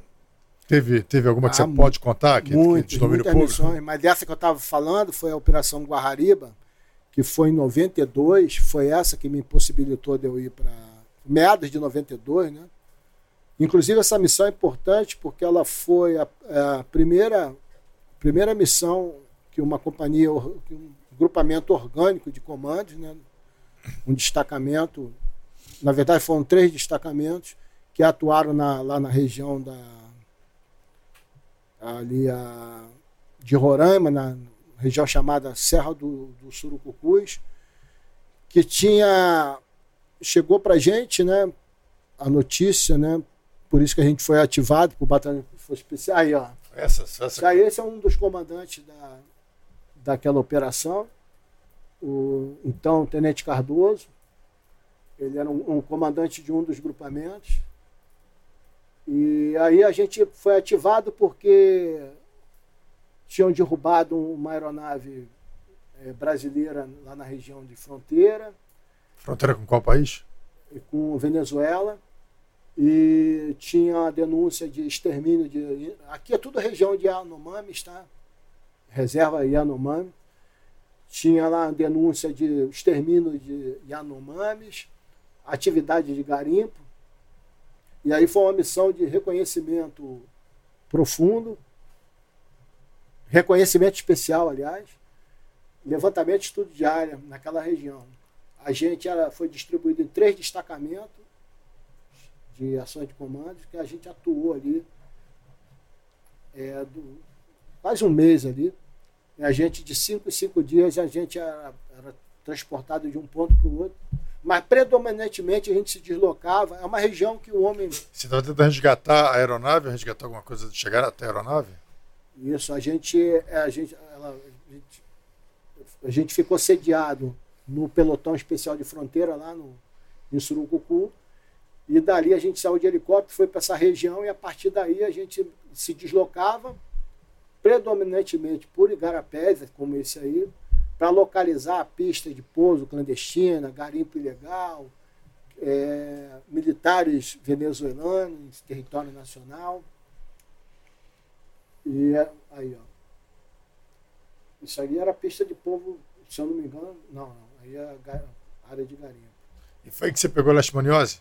Foi aí. Aí é infestado de vetores de leishmaniose. Como é que pega esse aí? É, mosquito?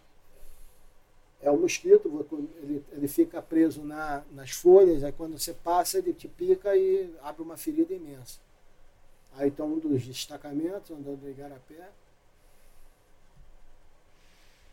E aí a gente descobriu, né? Acabou des tá...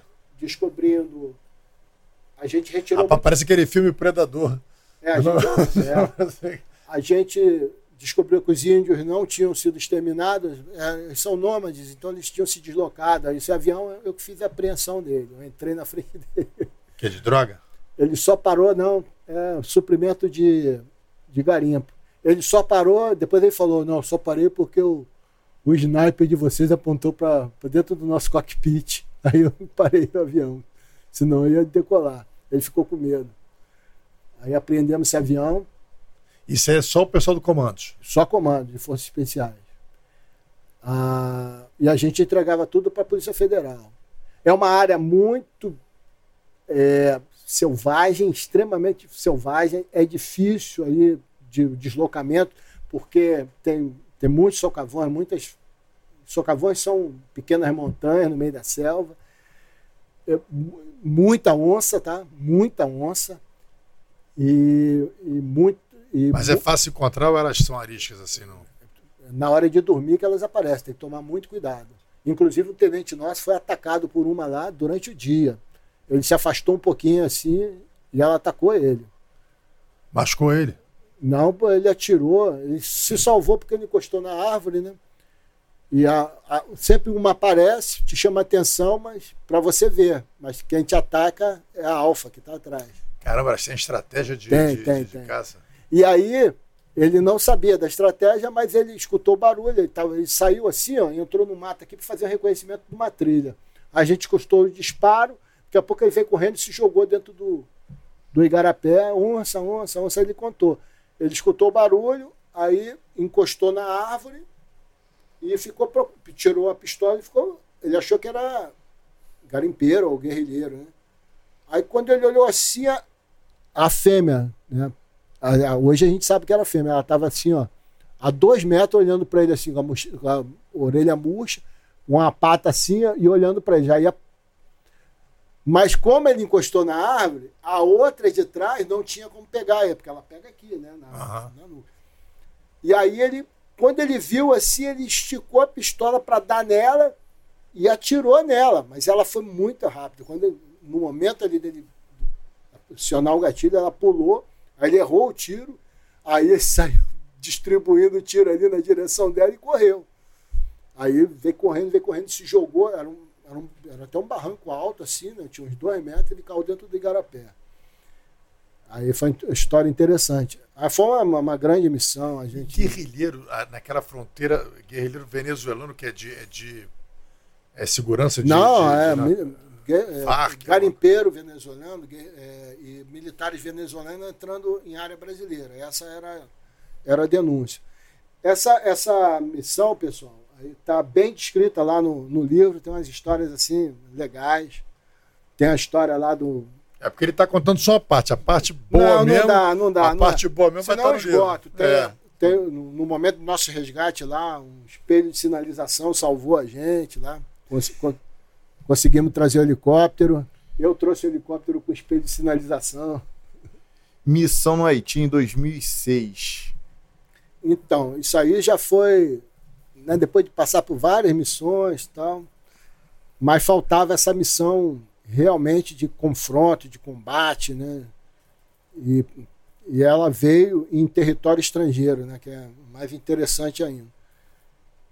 A missão de estabilização eh, do Haiti ela surgiu em 2004 e em 2005 já foi um grupo de comandos para lá e eu não fui. Aí em 2006 eu fui eu fui convocado para essa missão, fui designado e eu fui. fui. Foi em dezembro de 2006 e aí a gente chega lá e tava o caos, né? O país estava um caos, muita violência, algo assim absurdo.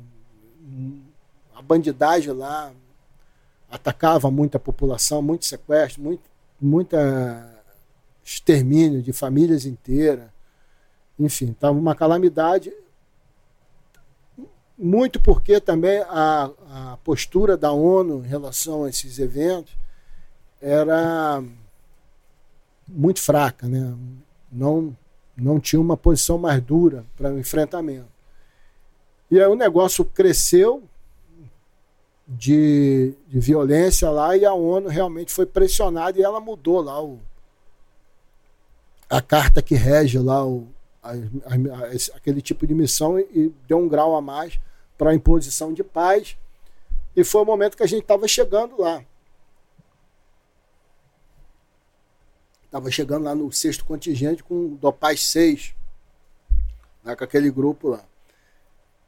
E aí a gente chegou dia 7 de dezembro, e aí, em 21 de dezembro, dia do meu aniversário, teve o primeiro contato lá com o inimigo. A gente estava na, na base, e aí a gente foi ativado lá para retirar uma equipe do Uruguai que tinha sido emboscada lá pela força adversa, numa região chamada é, é, Boanef e Druiá, onde o, o- tinha um, um, um chefe de gangue lá chamado é, Belloni, é, Pierre, Pierre Belloni. Ele era a especialidade dele era sequestro, era um cara extremamente violento, né? um assassino quanto mais, matava muitas crianças, sequestrava a criança lá e pedia resgate, a família não tinha, matava, decapitava, estuprava, enfim. Era um horror. E aí eles atacam essa. Eram dois blindados do, do Uruguai, que eles entram lá numa, numa avenida, se eu não me engano, é em Passe Chavane o nome da avenida. E aí eles atacam, o blindado não consegue manobrar, fica travado lá num fosso, e aí eles vêm para cima. E nesse momento a gente é acionado para ir lá, o Topaz, no destacamento opera- é, de operações de paz, que na verdade é um destacamento operacional de forças especiais, composto de 24 comandos. E a gente é acionado e rapidamente a gente vai para lá para a região. Só que no meio do caminho, por um milagre lá, a equipe do Uruguai, até por competência também, a equipe do Uruguai consegue desaferrar, sair lá daquela região e consegue tirar um blindado, sai e consegue resgatar o pessoal, mas deixa lá o blindado, né? O, e todo o armamento, munição, fica tudo para lá. E a gente, quando a gente desembarca lá, a gente já sabe que o- a equipe do Uruguai ela tá, ela tá livre, mas ainda assim é dado ordem para a gente investir contra a força adversa. Só que já havia, a gente já tinha feito, as forças especiais já tinham feito um reconhecimento daquela região para uma, uma operação futura. Futura, futuro próximo a gente ia fazer uma operação lá, ia começar por lá. Graças a Deus tinha feito esse reconhecimento. Então, é, a nossa equipe ela entrou pelo mesmo local que a gente tinha entrado antes para fazer o reconhecimento da área, que é uma, uma zona de mata e que não precisava entrar por dentro da comunidade. Flanqueava lá por um determinado setor e a gente fez a investida por ali. Só que é, isso era noite, né? Um breu total, muito escuro o Haiti, não tem luz, né? E é uma noite sem lua. E a gente entrou por ali, todo mundo com óculos de visão noturna, um AVN, e a gente foi em direção a eles. Só que em determinado momento a gente avistou que eles estavam em posição esperando a gente. A gente conseguiu ver, né, na escuridão por causa da visão noturna. E aí a gente retraiu, e aí sim a gente terminou o planejamento e atacou eles no dia 22 de dezembro, que foi nosso batismo de fogo. A gente atacou com dois blindados, é, duas equipes, o Dopaz dividido em duas equipes, a equipe Alfa e Bravo, reforçada da equipe de, de comandos anfíbios da, da Marinha do Brasil, lá com o Babu e o. esqueci o nome dele. A equipe boa lá da. Aí, ó, saiu. Esse foi meu primeiro tiro no Haiti. Uh, esse tiro aqui foi um tiro de AT4 na Pô, tu posição. arrumou isso aqui tudo? O tiro de AT4 atingiu aí, era, era o nosso principal alvo. Eles estavam atirando das seteiras e da janela na gente, o blindado parado aqui, né? E eles atirando principalmente no nosso homem que estava na, na torreta com a metralhadora Mag. Eles atirando, aí teve um momento que eu levantei, e aí gritei alvorada, bando de vagabundos, e dei um tiro NA, né? Eu mirei ali, eu já eu, era um, um lança-rojão, né? AT4. E aí abriu o muro, isso é o que é concreto? Isso é, isso é concreto. Pegou na. Pode ver que tá a coluna ali, né? Seccionou a coluna. E quem estava ali foi pro barro, quem estava ali, né? Porque o- os estilhaços são espalhados numa velocidade absurda. Né? É uma explosão, é algo lindo, né, cara? E aí eu tinha preparado, eu sabia que não ia ter luz. E o, o, o lança, esse lança-rojão AT4, ele- o aparelho de pontaria dele não tem sistema de iluminação. Né? Aí eu improvisei, com, quebrei um, um bastão de cialume, aí peguei a, a cabeça de um, de um cotonete, prendi no aparelho de pontaria lá na frente, pinguei ali, aí ficou luminoso. Quando eu levantei o aparelho de pontaria, dava para ver tranquilo. Por isso que o meu tiro foi NA, eu dei ali mesmo. Aí, a Isso partir aí, daí... foi pra, isso aí foi pra pegar o Jean-Pierre, o Pierre. É. Aí a, a gente, a nossa, a, no- a missão do, do, do Bra- da Bravo, a minha equipe, a equipe do Bodão, era ocupar essa instalação para a partir dali fazer frente à força adversa. Aí a gente toma, depois desse tiro, a gente toma aqui, paralelamente, o fuzileiro naval, lá o, o ECANF, os, os comandos anfíbios, eles pegam uma outra casa que está aqui a nossa retaguarda. Aqui no meio a rua, a gente pega essa casa aqui, essa, na verdade é uma escola adventista, e aqui eles pegam a, a outra casa. Interessante que eu dou esse tiro aí, né? O NA e tal, e aí o fuzileiro naval desce, os comandos anfíbios descem para tomar a casa lá. Só que ele não consegue arrombar o portão, porque um portão é uma chapa de aço assim, intransponível. Eu dou um tiro, dou o segundo tiro de AT4 nesse portão, só que estava muito próximo, não sei o que, que houve, o ângulo é, não armou, a, não detonou a, a granada. Bateu lá, não detonou. Mas por uma felicidade, conseguiu arrombar o portão. Aí eles entraram, aí quando eles entram lá, a gente desembarca também, simultaneamente, toma aqui.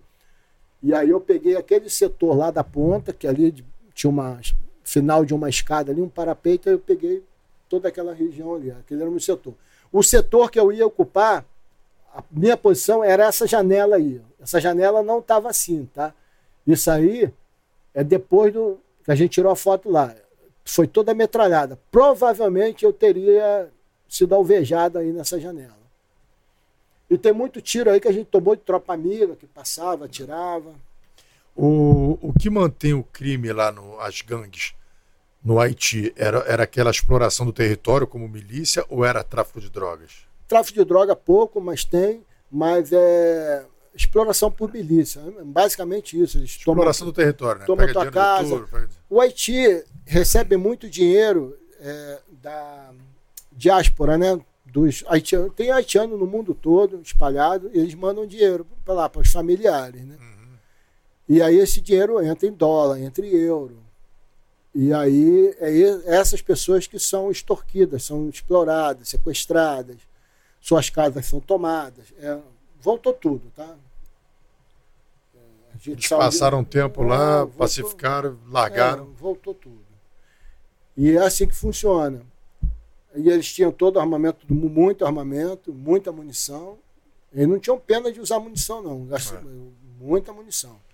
Qual foi o episódio que a gente. Acho que a gente tá com um vídeo aí que teve. Que teve. Tem a filmagem de uma casa azul. Ah, foi, foi depois dessa do batismo de fogo. Em janeiro a gente faz a tomada da Casa Azul. O que, que tinha nessa Casa Azul? A Casa Azul era um outro ponto forte da Força Diversa, que ela bloqueava ali a Nacional número 1, a principal eh, rodovia do Haiti, de Porto Príncipe, e até do Haiti, né?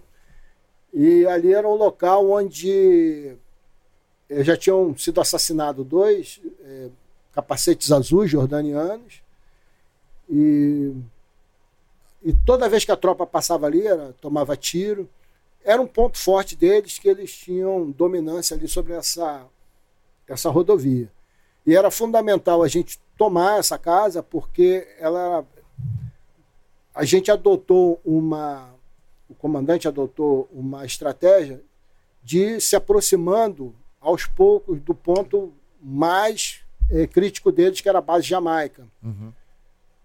E aí era, era, um, era um degrau para a gente chegar Esse na base aqui, Jamaica. esse aqui. Oi? Vai soltar o vídeo? Pode soltar. Ele, ele falou que você quer botar o fone? Não, não. Não precisa botar o fone, não. Deixa o som sair, sai lá pro povo. Foi uma missão muito bem planejada, ao contrário da outra, né? A gente teve tempo de planejar, de Aí. fazer ensaios. Joga aí pra jogar na tela grande aí pessoal ver. Foram dezenas de ensaios. Isso é o quê? Isso aí vocês estão. Isso aí a gente, tá- a gente não foi descoberto ainda. A gente já tomou a casa sem dar um tiro e tá, é, começou a recompor as paredes da, da que casa. aí? Esse negócio. Esse, Essa luz era aquele colorido ali. É uma luz aí. esse fantasma. Assombroso.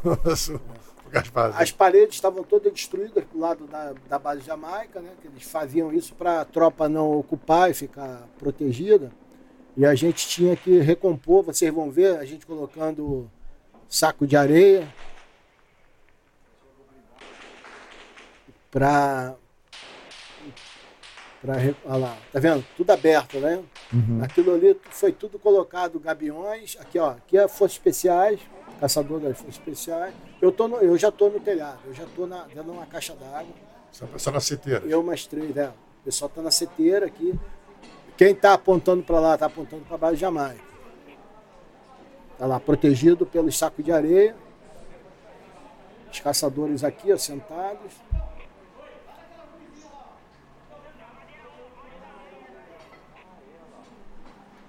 Mas o pipoco está comendo. Não sei se o pessoal em casa tem um som. Aí é Tem, muito o pessoal em casa tem um som. Tá ouvindo aí o pipoco? Olha lá, saco de areia. Cara, isso tudo era para poder pacificar aquele lugar. Esse é o Cid Soleil? Essa se Solar. Saí nas margens da, da Nacional número 1.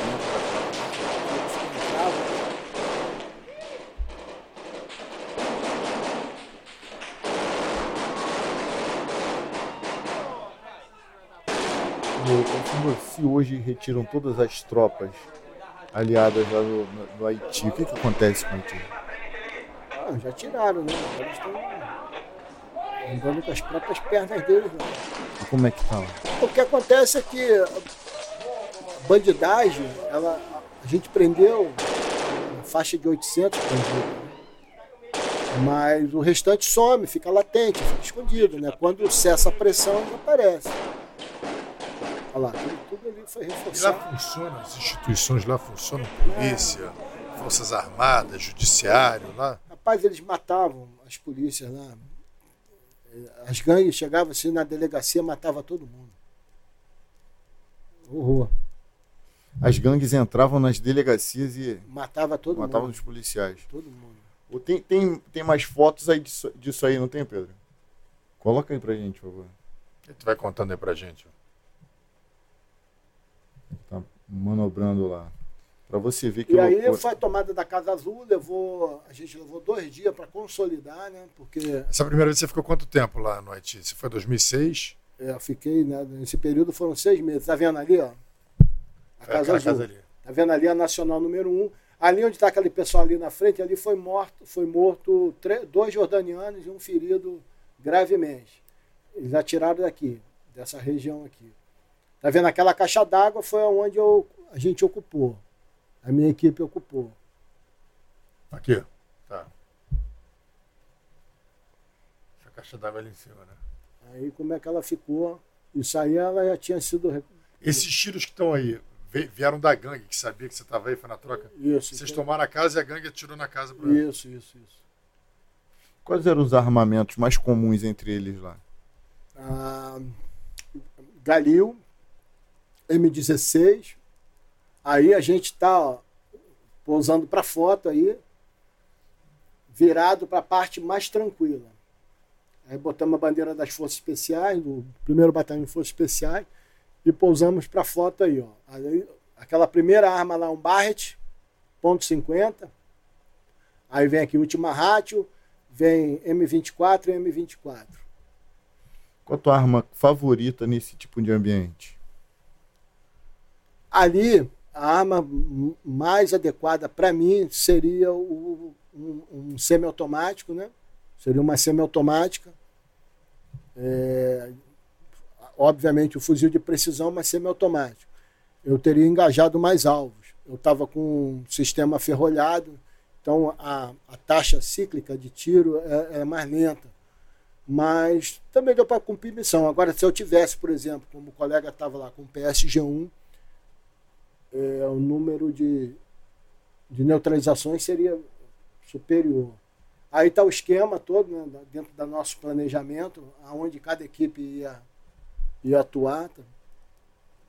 A caixa d'água era uma incógnita, né? a gente tinha que entrar dentro dela para saber se ela ia aguentar o volume de tiro. Graças a Deus ela era bem reforçada e, e- e aguentou. Era fundamental tomar desde, desde o planejamento, eu falei isso por operações, ó, eu quero a caixa d'água porque é o ponto dominante, eu, a gente vai ter maior visualização lá da, da base de Jamaica, dito e feito. Depois Depois, a máquina dos bandidos também. isso, dos bandidos. Esses aí são, são, são os, os milicianos de lá. É, isso aí são bem novinhos, mas. Tá vendo? Ó, ó, é, a K40 a K-47, Galil, M16, Ruger.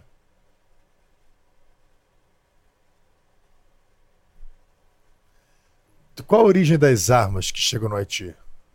A Miami, né? Mas a origem das armas são armas russas, armas Ah, tudo americanas? misturado. Tudo misturado. Tudo misturado. Aí a gente partindo para. Aí é tomada. Aí já é tomada da Escola Nacional, a gente está partindo para pegar os blindados lá na cavalaria para ir para a missão. Pô, então pau comeu lá no Haiti, não era ficar lá só, só pagando de. de- O, de- o Valci Costa até comentou aqui, assombroso mostrando que o Exército Brasileiro tem história para contar. Um abraço do irmão Wolverine, 93 Mike barra Tyson, 3. a mão mais pesada das forças especiais. Esse moleque aí é. Bota aí, vai botando as fotos aí. Isso aí. Ali o sigilo já quebrado. Isso aí é a Escola Nacional, tomada da Escola Nacional. Né, eu estou apontando para a base Jamaica. Base Jamaica é o quê? Só pra. pra- A base Jamaica era o maior reduto de bandidos lá, onde era comandada pelo Ivan Júnior, que era o. Na hierarquia dos bandidos lá, ele é o 01. E eram na faixa de 170 bandidos, né, muito bem armados. Aí, ó, o é destacamento já depois de um dia de combate, destacamento pronto para entrar na base Jamaica a pé, né? Aí tá o comandos aí com AT4 nas costas, todo mundo pronto para entrar. O AT4 é uma bazuca. É, o, o arrojão rojão, né? O pessoal chama de bazuca. Esse é ó, tudo utilizado. Foi utilizado o, o, o Barge, 7.50, esse AT4 foi utilizado, ele está utilizado aí, tá? a parede de pontaria inclusive está levantado lá.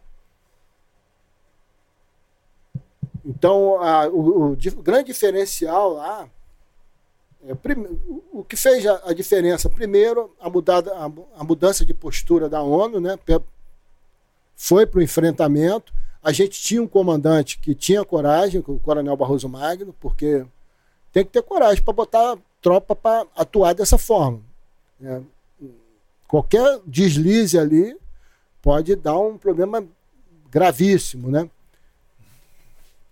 tinha uma tropa é, capacitada, né? 24 homens para startar as missões, Obviamente todo mundo atuava, mas para abrir a missão, para fazer a, a, a, tomada inicial, eram usadas as forças especiais. Então tinha esse pessoal e o nosso destacamento ele tinha um grande poder de fogo, um grande poder bélico, né? Para vocês terem uma ideia, mostrei ali AT4, lança rojão AT4, fuzil antimaterial de precisão .50, nós tínhamos seis caçadores oficiais, oficiais que eu digo na função, e mais seis spotters que são observadores, que são caçadores também, com o seu sistema de armas. Então, 12 fuzis caçador para atuar. Nós tínhamos todo o destacamento praticamente, ou tinha luneta ACOG de quatro. É, quatro vezes o zoom, né, de aproximação. Não, a COG não. A, tinha a COG e tinha mira holográfica, isso aí. Luneta COG, se eu não me engano, de 10 de aproximação, de, de zoom, né? E mira holográfica, ou seja, em fuzis M4, ou seja, nós tínhamos praticamente um destacamento inteiro de atiradores designados para abater alvos no mínimo a 300 metros. Então, o inimigo não conseguia se aproximar da gente a 300 metros sem tomar. Eu começava a tomar os 300 metros, com precisão. Nós tínhamos os fuzis M4, tinham lançadores de granadas embaixo, 200, M203 ou 206, eu não lembro mais das nomenclaturas, vai, começa a falhar uhum. tudo. Granadas de mão, backup, pistola, munição a rodo. E comandos e forças especiais, né? Mas tiveram baixas do lado brasileiro? Não, não porque primeiro Deus, né? E segundo porque, cara, a gente não dava chance para eles. Os caçadores entravam em posição e começavam a neutralizar. Os caras apareciam, os caras apareciam em seteiro, observador ó, via na seteira e encaixava ali dentro. Ah, não, na janela, vai pro barrar no, no telhado, eles não, não ficavam mais. Acabou a gracinha de aparecer no telhado, não tinha mais. O telhado era saco. Então a gente tinha isso também. Por conta disso, é, o, a criminalidade ela ficava mais receosa de vir. No início eles achavam que tinha um corpo fechado por causa do, do voodoo, né? Tem essa crença lá do corpo fechado, eles faziam lá a magia. Eles faziam um ritual de magia e vinha com tudo. Aí a gente. Eles fechavam o corpo um ritual você... antes de, de, de, de, Aí vinha, aí descobria que o corpo não estava tão fechado assim, né? Eles fechavam o corpo, aí vinha o exército e abria. Aí voltavam, ó. Pô, esse caboclo aí não está protegendo a gente, não. Cara, mas uma coisa interessante que você falou, né, sobre essa mudança da postura da ONU. Né? Tem, algumas pessoas equivocadamente acham que você vai conseguir dar fim à violência de gangues armadas e pessoas que já, já construíram uma, um império do mal, é, fazendo assistencialismo e dando oportunidades para essas pessoas. Elas não querem mais oportunidade. A oportunidade era para ter sido dada lá atrás. Quando o câncer já virou uma metástase, o tratamento tem que ser outro. O tratamento é muito mais violento, o tratamento é muito mais agressivo. Estou dizendo de uma doença que, uma doença no começo você consegue curar com chá da avó e com agasalho e, e descanso. Mas depois que ela avança no corpo, você precisa de medicamentos mais fortes. Então, é, é, você vê, por exemplo, muitas vezes, até mesmo na guerra de, na Palestina, o Hamas recebeu muita ajuda internacional, muita, no caso, a, a faixa de Gaza, muita ajuda internacional, muita, muito dinheiro, recursos, ajuda. E o que aconteceu? A coisa já estava tão desandada, tão degringolada por causa do Hamas, que toda aquela ajuda só serviu para enriquecer o Hamas e fazer com que ele se preparasse ainda mais para é, iniciar uma guerra contra Israel. É cobra, né? A cobra morde a mão, né? E você vê que a própria um órgão da ONU que estava lá dentro, cuidando dessas, acabou, enfim, tem uma suspeita de envolvimento. Dá, dá comida para cobra, um essa, dia ela morde tua mão. Essa guerra de Israel e, e Hamas, todos nós achávamos que seria mais rápida, né? O que que você qual o seu parecer, um cara experiente aí dessa questão de ocupação de território, guerra irregular, o que, que qual, qual a opinião que você tem sobre isso? Rapaz, é, a gente teve lá o 11 de setembro, né? Lá em, em 2001. A gente teve agora 7 de agosto, né? essa questão aí do, do Hamas atacando a população civil, predominantemente civil, lá em Israel o ensinamento que isso aí nos traz é que não existe é, paz e segurança perenes, consolidadas, é, absolutas. Não existe. Pelo simples fato de que existe o mal. É, fazendo uma analogia aqui, o mundo ele é como lá o Mar do Norte, lá, qual o normal do Mar do Norte? É, as intempéries, né? o mar revoltoso, não é a calmaria. É caótico. O mundo ele é caótico. Porque o mal existe. Desde que o diabo foi jogado aqui para a terra, que o mal existe. Desde que Eva disse sim para a serpente, o mal existe no mundo. Então, o mal, ele é, é, o terror, né? Vamos colocar assim o terror, que é o caso aí desses dois eventos aí. O terror ele sempre existirá. Ele é contido, ele porque a ideia existe, a ideia do antissemitismo, da extinção do Estado de Israel, ela existe. A ideia do califado islâmico mundial, existe. A ideia de destruir o Ocidente, ela existe. E existem pessoas que estão prontas para fazer isso aí, mas elas são contidas, elas ficam em forma latente, só esperando uma oportunidade. Fazendo uma outra analogia, isso aí é como se fosse um vírus, o vírus da AIDS, né? Ele vem, faz um estrago, aí descobre-se que aquele corpo está contaminado, usa um esquema medicamentoso ali para conter, né? Não vai eliminar, a gente sabe que não tem cura ainda, o vírus da AIDS, esse vírus ele vai ficar em forma latente, escondido, por conta de um esquema.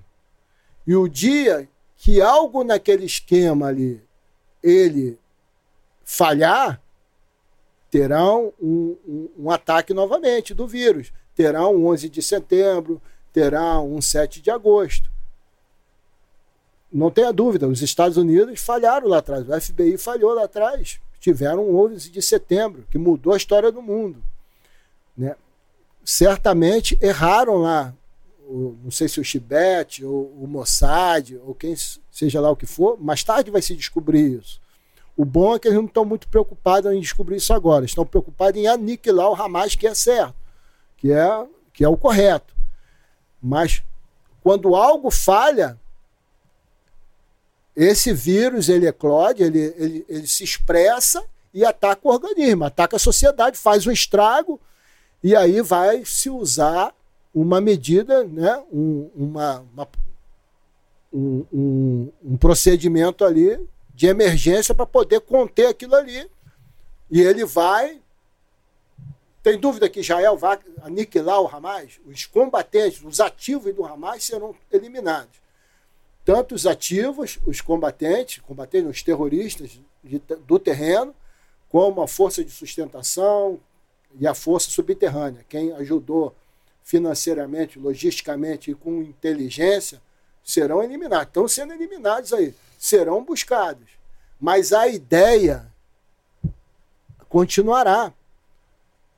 O, e por que, que a ideia continua? Porque muita gente alimenta essa ideia. Ai, Israel genocida. Ah, estão matando criancinhas na Palestina. Ah, que não sei o quê. Essas pessoas, tantos os mal intencionados, que são. E uma coisa foi boa, se há uma coisa boa que esse evento trouxe, foi cair de vez a, a máscara de certas pessoas. Então, meu amigo, se você tem um conhecido, uma pessoa, conhece uma pessoa que é a favor, que está se manifestando pró-Ramais, saiba que essa pessoa é pior que eles, porque nem coragem para fazer ela tem. Ela vibra com as ações dele. Então, então a ideia que é, essas pessoas mal intencionadas, que já são ruins, psicopatas mesmo, que, que sempre é, é, que são antissemitas, que são é, pela extinção do Estado de Israel, sim,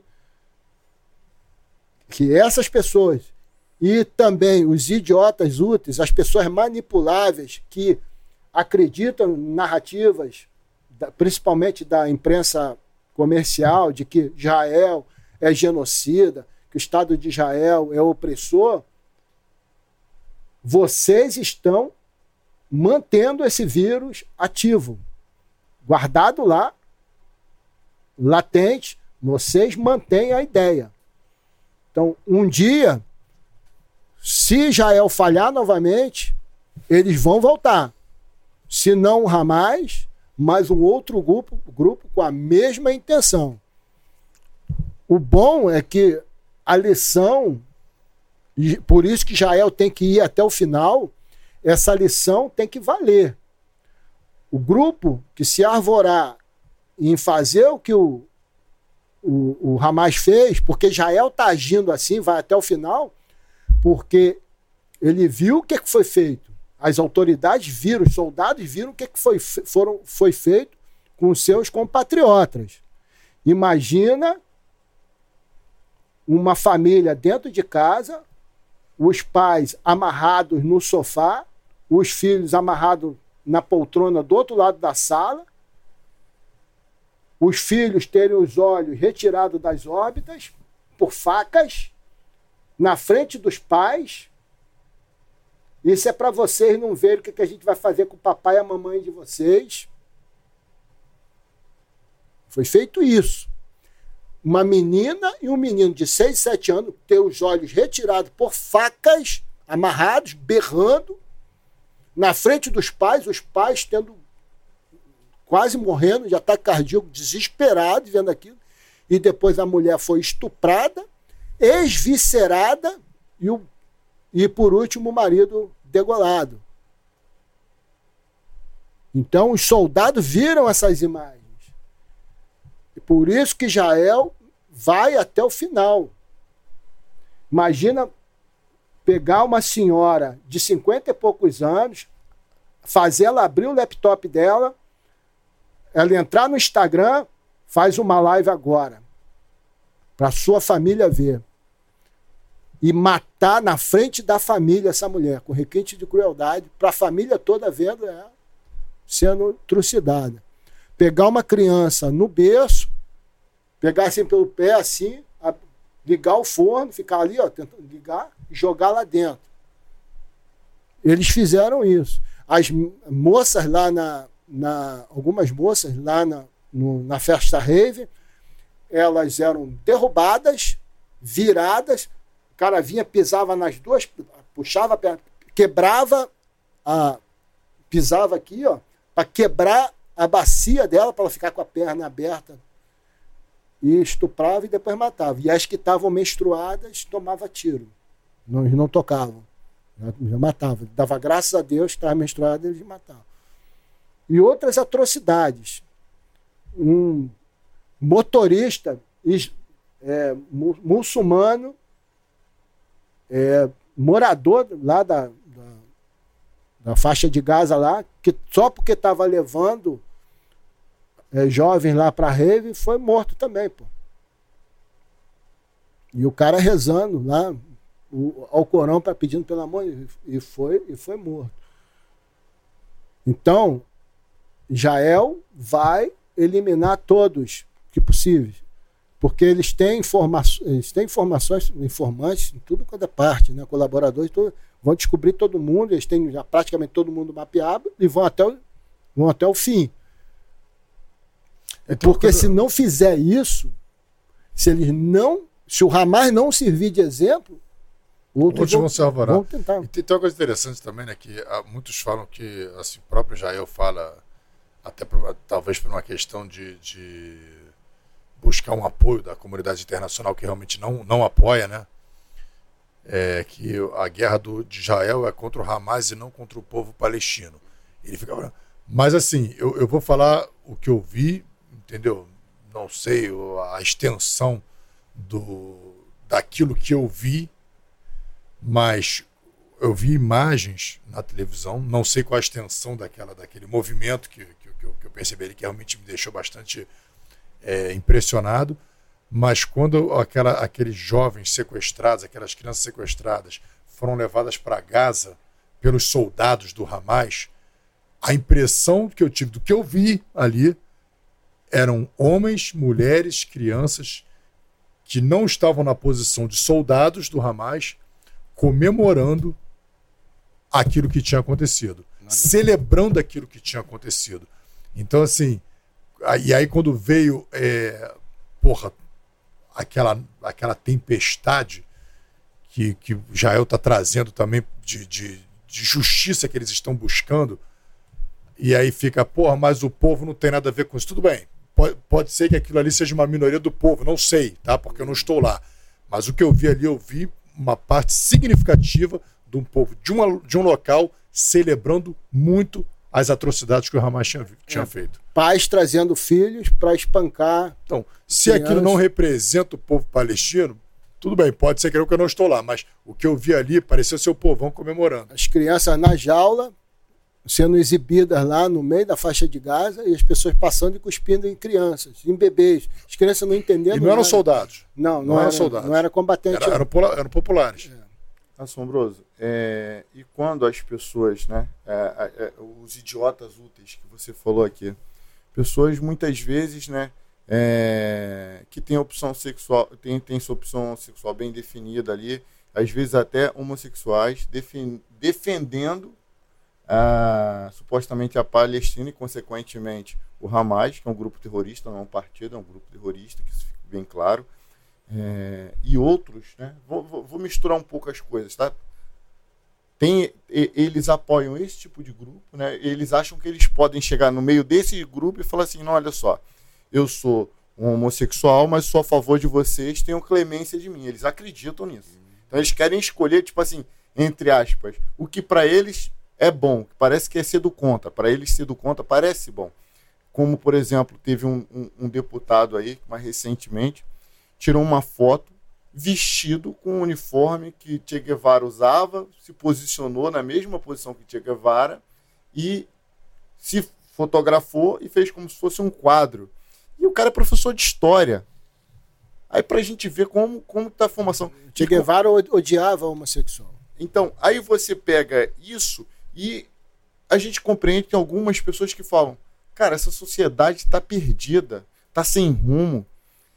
Você acha que essa sociedade tem, tem solução? Tem a esperança no fim do túnel? Não, perdeu o rumo já dentro de casa, né? Na minha opinião, dentro de casa.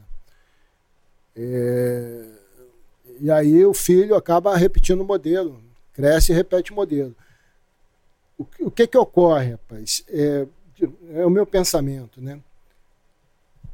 O, a criança, ela nasce ali, né? E ela é alimentada. No mundo animal, como é que funciona?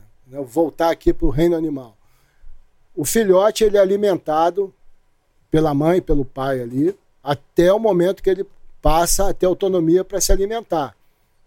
E aí, se ele vive em grupo, como os primatas, por exemplo, ele vai ter uma função ali dentro do clã ali, ok? Mas a partir dali, ele não vai ser o primeiro a ser alimentado. É o alfa que é o primeiro a se alimentar. Trazendo aqui para os primatas, né? Um grupo de, de macacos é assim. Então, o filhote é amamentado, alimentado, enquanto é criança, quando ele tem autonomia, ele ganha tarefas e ele é o último. Ele vai só se alimentar depois do alfa. O que, que acontece dentro das nossas casas? A criança ela é alimentada, alimentada, alimentada, alimentada o tempo todo. Isso para o primata é o seguinte: se eu estou sendo alimentado, primeiro eu sou alfa, eu sou o dono disso aqui e eu não ganho tarefa nenhuma. Esse é o grande problema. E aí, daqui a pouco, o pai ou a mãe chega para você, ó, sua única, seu único trabalho aqui é estudar. Porra, aí, aí desgraça tudo. Não é o trabalho. Ali a única opção que ele tem para ser gente na vida é estudar. Então ele tem que ter tarefa.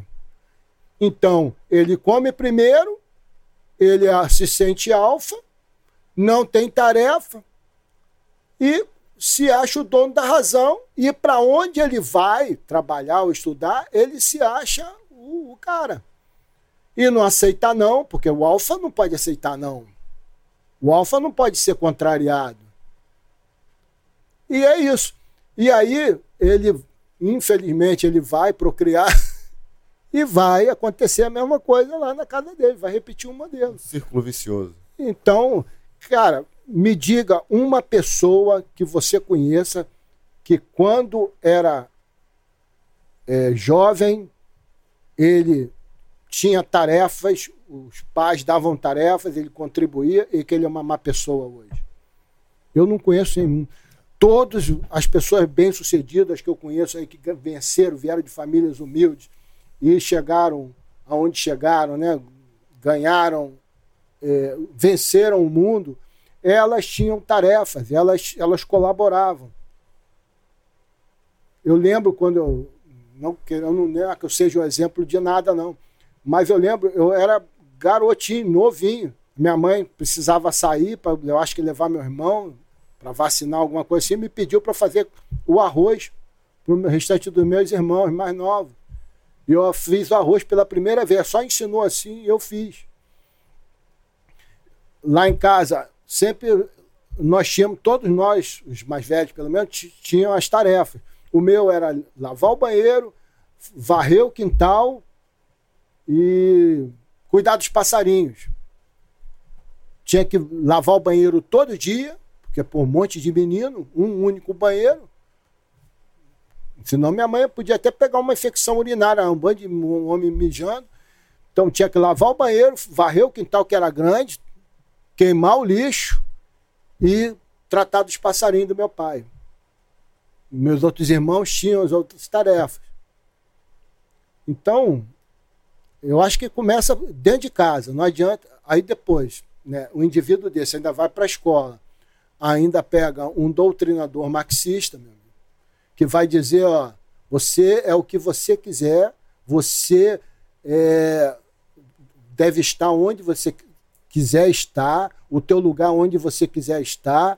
Ele começa a iludir ele, ó, você é uma vítima da sociedade, você é oprimido pelo capital. Começa a enfiar um monte de coisa na cabeça dele, tornando ele a pessoa mais perseguida do mundo, que só o Estado pode cuidar dele. Aí acaba, acaba a sociedade. Aí os valores vão embora, outros valores vão embora não aceita o aconselhamento dos pais, porque ele é alfa. Ele é alfa, pô. Dentro de casa ele vai, assistir, vai, vai, vai, vai aceitar uh, aconselhamento do pai e da mãe. Ele é alfa, pô. Ele é o primeiro a comer, não faz nada. Ele é alfa. E começa em casa.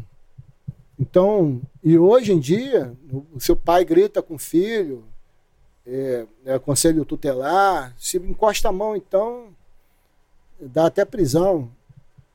Então, muita coisa tem que mudar, mas tem que começar por dentro de casa, né? Verdade. É. Vem cá, só conta uma coisa pra gente. Você, depois dessa missão que você teve no Haiti em 2006, você retornou em 2010. E aí, quando você chegou lá, no dia seguinte aconteceu um evento que mudou tudo. É. O que aconteceu? Então, foi 2010, né? A segunda vez que eu fui para Haiti.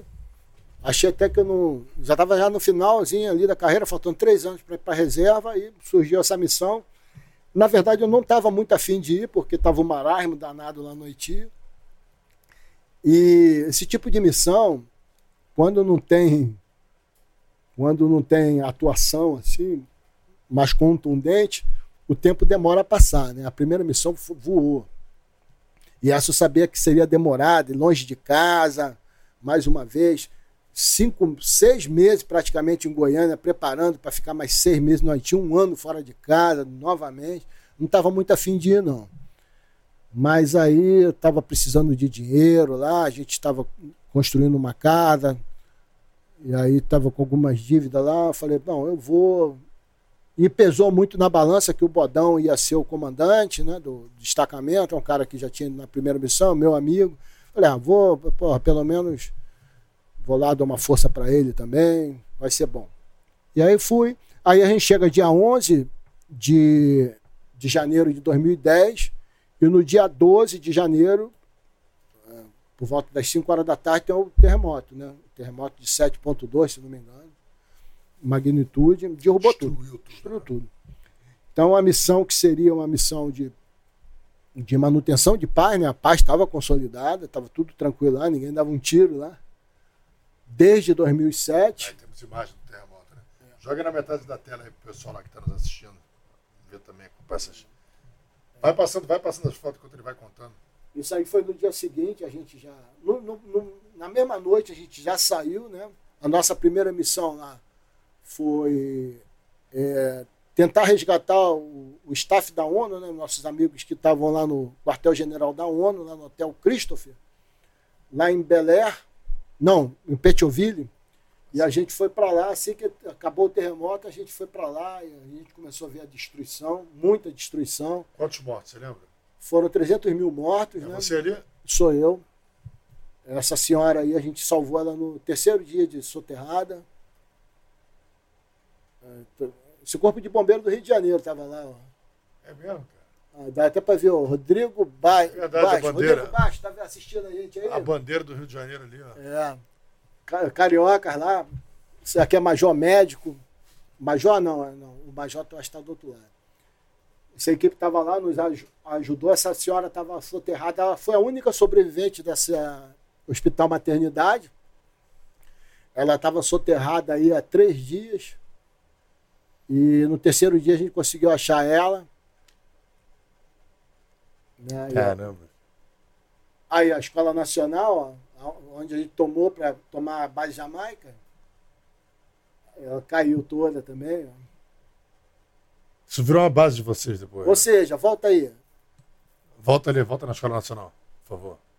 Se acontece lá em, em fevereiro de 2007, Vocês- eu não estaria aqui agora. Olha lá, onde eu estava, veio tudo abaixo. Pode seguir.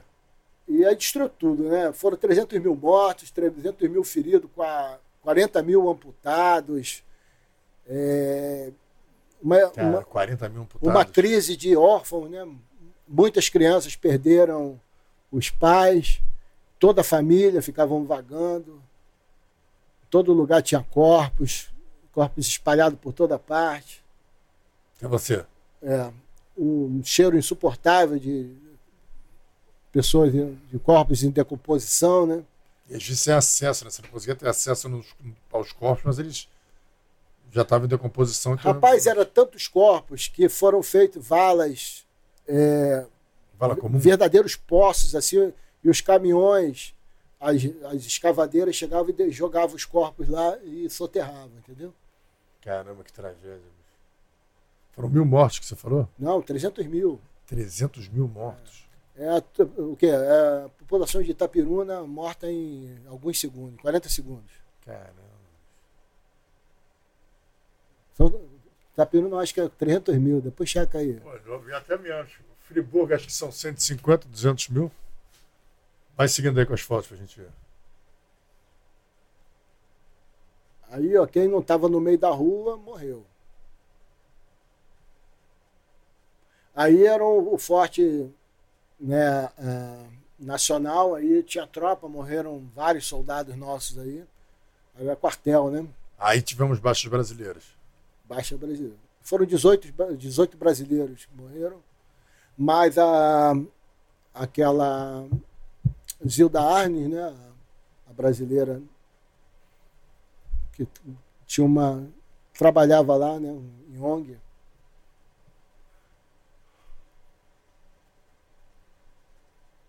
Caramba, foi intenso, hein? Foi muito forte, né? Teve uma região, então, que foi muito. onde a onda do terremoto ela passou com mais violência. Lá que a gente encontrou aquela enfermeira soterrada. É, e você, e, quando você estava lá, aconteceu esse, esse, terremoto? Isso. A gente chegou no dia 11, como falei, no dia 12 teve terremoto. E a gente começou, a partir dali, é, não parou mais. Tu é durante... tipo o apóstolo Paulo, né, cara? Tu sobreviveu a terremoto, parece que teve um naufrágio também. É, naufrágio eu já estava na... já tinha ido para reserva. Eu já estava. Como é que foi esse episódio do naufrágio? Então, eu eu fui pra, em 2013 eu fui para a reserva, né? O pessoal entender, eu fui aposentado. E aí, em 2014, eu vou para a África. Depois eu posso até falar um pouco dessa experiência na África. E aí, fico dois anos na África e trabalhando em mina de carvão tal. Aí depois eu volto para o Brasil e aí, não, realmente vou descansar. Aí vou pescar e naufrago. eu vou pescar dois... para relaxar. É, vou dar uma relaxada ali, vou pescar lá com. O que, houve? Com dois amigos, o Mozart e um outro amigo aí, ele é até paraquedista também. E a gente vai para uma pescaria lá, próxima à Ilha Grande. Aí pega uma tempestade, né? A gente perde o rumo do barco, vai para mar aberto e com, dando pane no motor e acabando o combustível. E a gente já não tinha combustível para chegar em terra. E aí a gente acaba parando no navio de bandeira de Singapura, tripulação filipina, o Nordsan. E aí eles nos socorrem lá jogam um cabo lá pelo costado do navio para a gente prender o nosso bote. Era um bote de alumínio de 5 metros, motor de, de 15. Uma estrutura assim pequena para aquele tipo de mar. Né?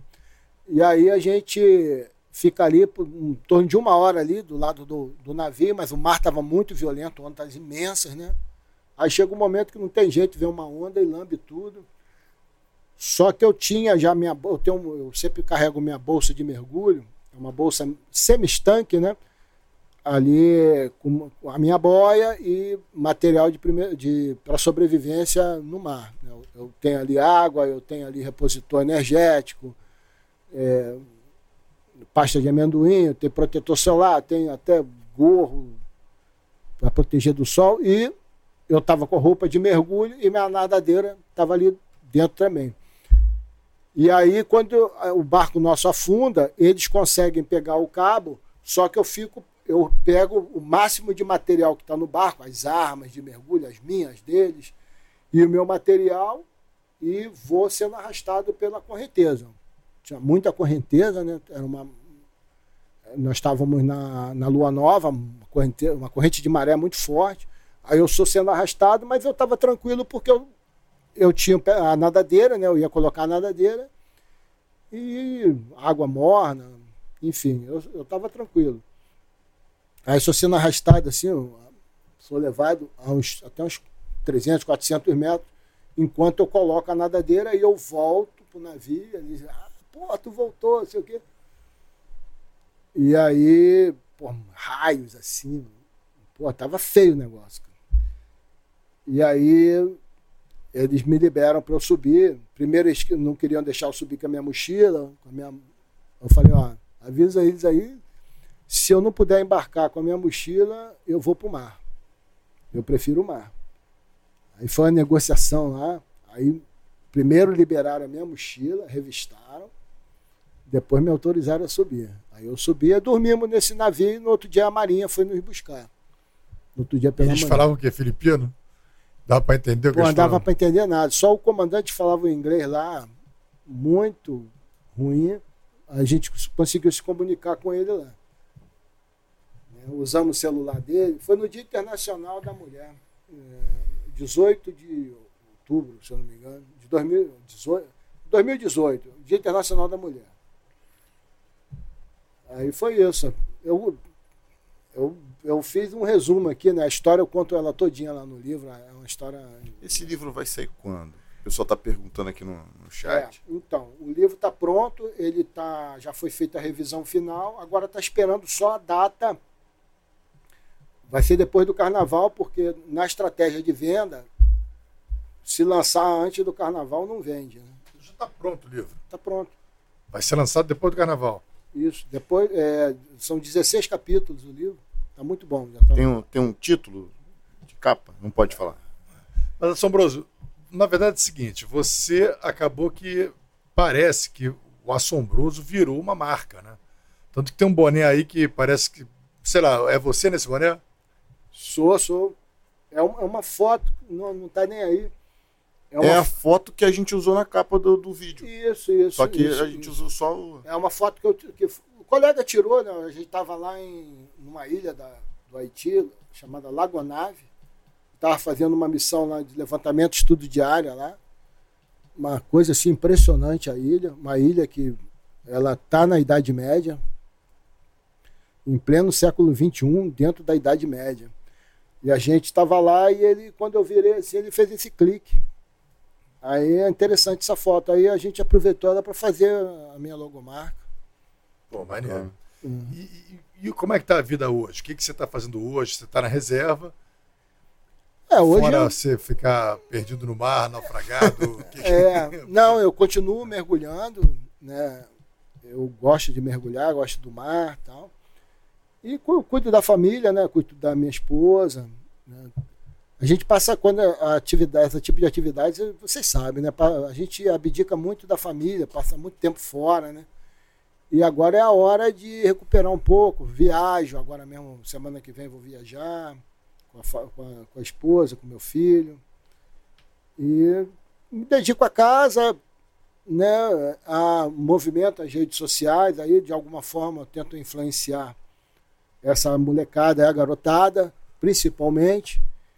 E também tinha a questão do livro, que já estou nesse projeto há mais de dois anos. Né? Vamos ver se aparece mais alguma coisa aí pela frente. Instrução.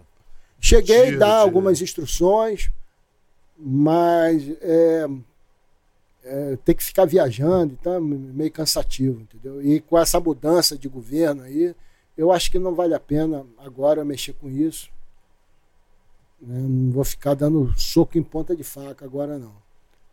Mas dou palestra, né? de vez em quando o pessoal pede para dar palestra. Por enquanto é 0800. Depois de lançar o livro, eu não sei. Cara, tá quando certo, tiver o lançamento do livro, puder mandar para a gente é o número para te divulgar ah, aqui o site, vai ser um prazer enorme poder divulgar. Com certeza a não, história desse lá, guerreiro. Vocês vão lá no lançamento, no dia do lançamento, vou botar o nome de vocês lá. Sim, sim, com certeza. Mas poder divulgar aqui também, quando não. iniciar o episódio nosso não. aqui, a gente falar do livro obrigado, que está sendo obrigado. lançado. Porque Colocar no nosso estante aí. Colocar no nosso estantezinho ali também, ó.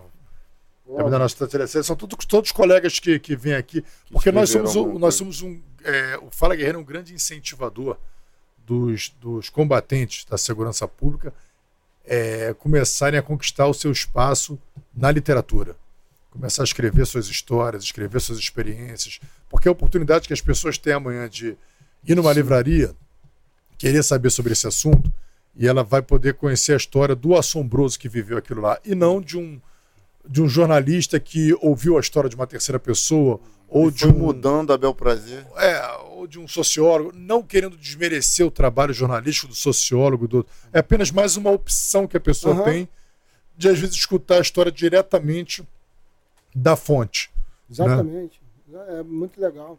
E senão também se perde, né? São, são histórias que, de alguma forma, elas contribuem muito.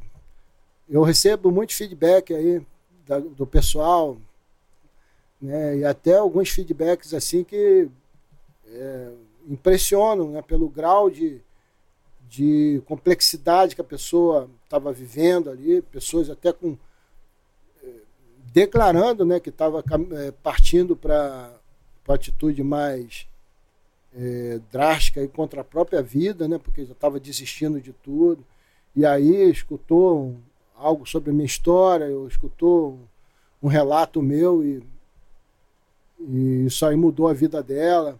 Uma mãe, uma, há pouco tempo, né, ela o filho descobriu que o filho estava se preparando para. Já tinha até um plano para dar onde ele ia se, se matar, a ponte que ele ia saltar. E aí ele chega e falou que tinha me conhecido, que isso tinha mudado a vida dele e que ele estava pensando em fazer um monte de besteira e mostrou para a mãe o plano dele. Falou: Esse cara aqui ó, me tirou disso aqui. Aí a mãe me mandou um depoimento todo emocionada. Eu, eu imagino do outro lado como é que eu fiquei. E é uma, muita responsabilidade, né? Então isso é muito bom. Às vezes eu fico assim, caramba, não aguento mais esse negócio de, de movimentar a rede social. É. Tem muito mimimi também, né? Mas por conta dessas pessoas que eu sei que, que eu contribuo para na vida delas, então por isso é uma das coisas que eu faço com gosto ainda é manter essa as minhas redes sociais aí, principalmente Pô, o é Instagram. Bacana. Cara, eu queria só deixar um abraço aqui, a gente está chegando no final do nosso episódio, mas deixar o um abraço para acho que alguns amigos que eu, que eu identifiquei aqui no chat, que acho que, que te conhecem, eu vou mostrar todas as mensagens para o Assombroso agora no final do programa, mas o, o Ricardo Transinato, o ah, Antônio Transinato. Serrenhos, o J. Rangel, Opa. Daniel Silva, a Bia M.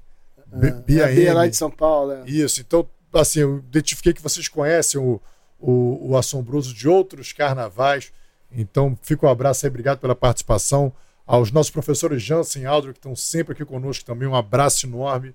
Eu vou, terminando o programa aqui, nós vamos mostrar aqui as mensagens para o Assombroso. Agradecer ao, ao Jorge da Silva Arruda, fez um superchat agora no final. Fala, Guerreiro, parabéns pelo excelente trabalho que estão pelo excelente trabalho. Estão dando voz aos verdadeiros especialistas em segurança pública os policiais. Sou super fã dos senhores e acompanho todos os episódios. Por cá, DPC, Polícia Civil do Paraná. Pará, né? Do Pará, Pará perdão, do Pará, Pará, Jorge Arruda. Pô, legal. Obrigado, Jorge Arruda, pelo superchat. E obrigado a todos aí que participaram aí do, do, do superchat também. A gente estava acompanhando vocês aqui. O papo estava tão bom que a gente estendeu pra caramba aqui do horário. Mas agradeço muito a presença de todos vocês. E agradeço você, Assombroso, poder compartilhar conosco aqui no Fala Guerreiro, a gente poder ter registrado no nosso canal a história de um cara que tanto contribuiu é, para as Forças Armadas e com certeza deixou um legado, porque o que você ensinou, o que você passou, o que você inspirou, é o que você falou agora. Você contou uma história, essa é uma história que você soube, fora aquelas que passam aí que a gente nem imagina o que aconteceu. Então, super apoio você continuar compartilhando essas histórias nas redes sociais. Parabéns pelo pelo livro. Ansioso é poder lê-lo e, e, conhecer mais em mais detalhes as histórias que você contou aqui. E obrigado, meu irmão. Obrigado mesmo por ter aceitado o nosso convite. Foi uma honra para o Fala Guerreiro recebê-lo, meu irmão. Eu que agradeço. Eu, eu fico muito feliz. Assom... Aqui, tanto que eu Nunca falei tanto. Eu fico feliz, assombroso, porque a gente, a gente assiste muito filme, né? A gente assiste muito filme, os filmes vão te motivando, aí tu vai vendo aqueles heróis de guerra e tudo e depois ele se aposenta e vira ali um veterano e tal. E a gente vê um personagem que alguém idealizou e escreveu. E hoje a gente teve a oportunidade de receber alguém que viveu histórias tão incríveis quanto aquelas que nós vimos nos filmes, mas, mas viveu de verdade, não só no imaginário de alguém né, que se inspirou em um, em outro, em outro, em outro, e de repente é, alguém vai se inspirar nas tuas histórias para escrever um, um, roteiro de um filme. Espero que isso aconteça. Você é merecedor disso.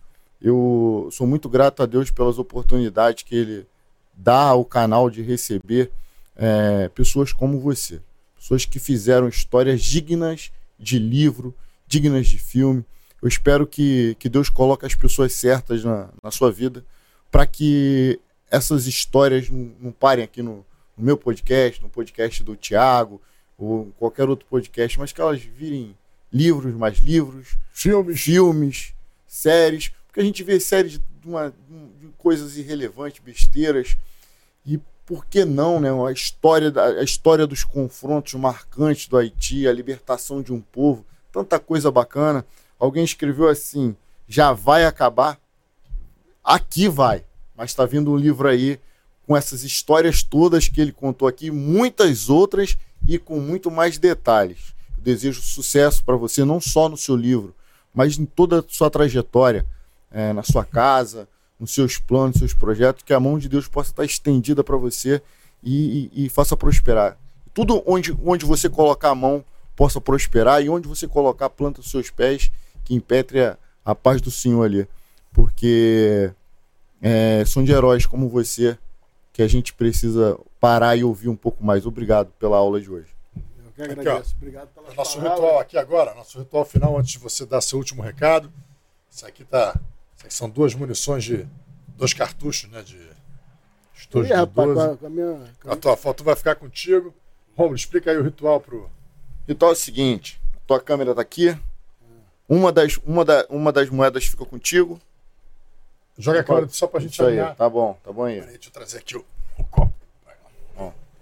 Você deixa sua mensagem ali naquela câmera, fala: Fala, guerreiro!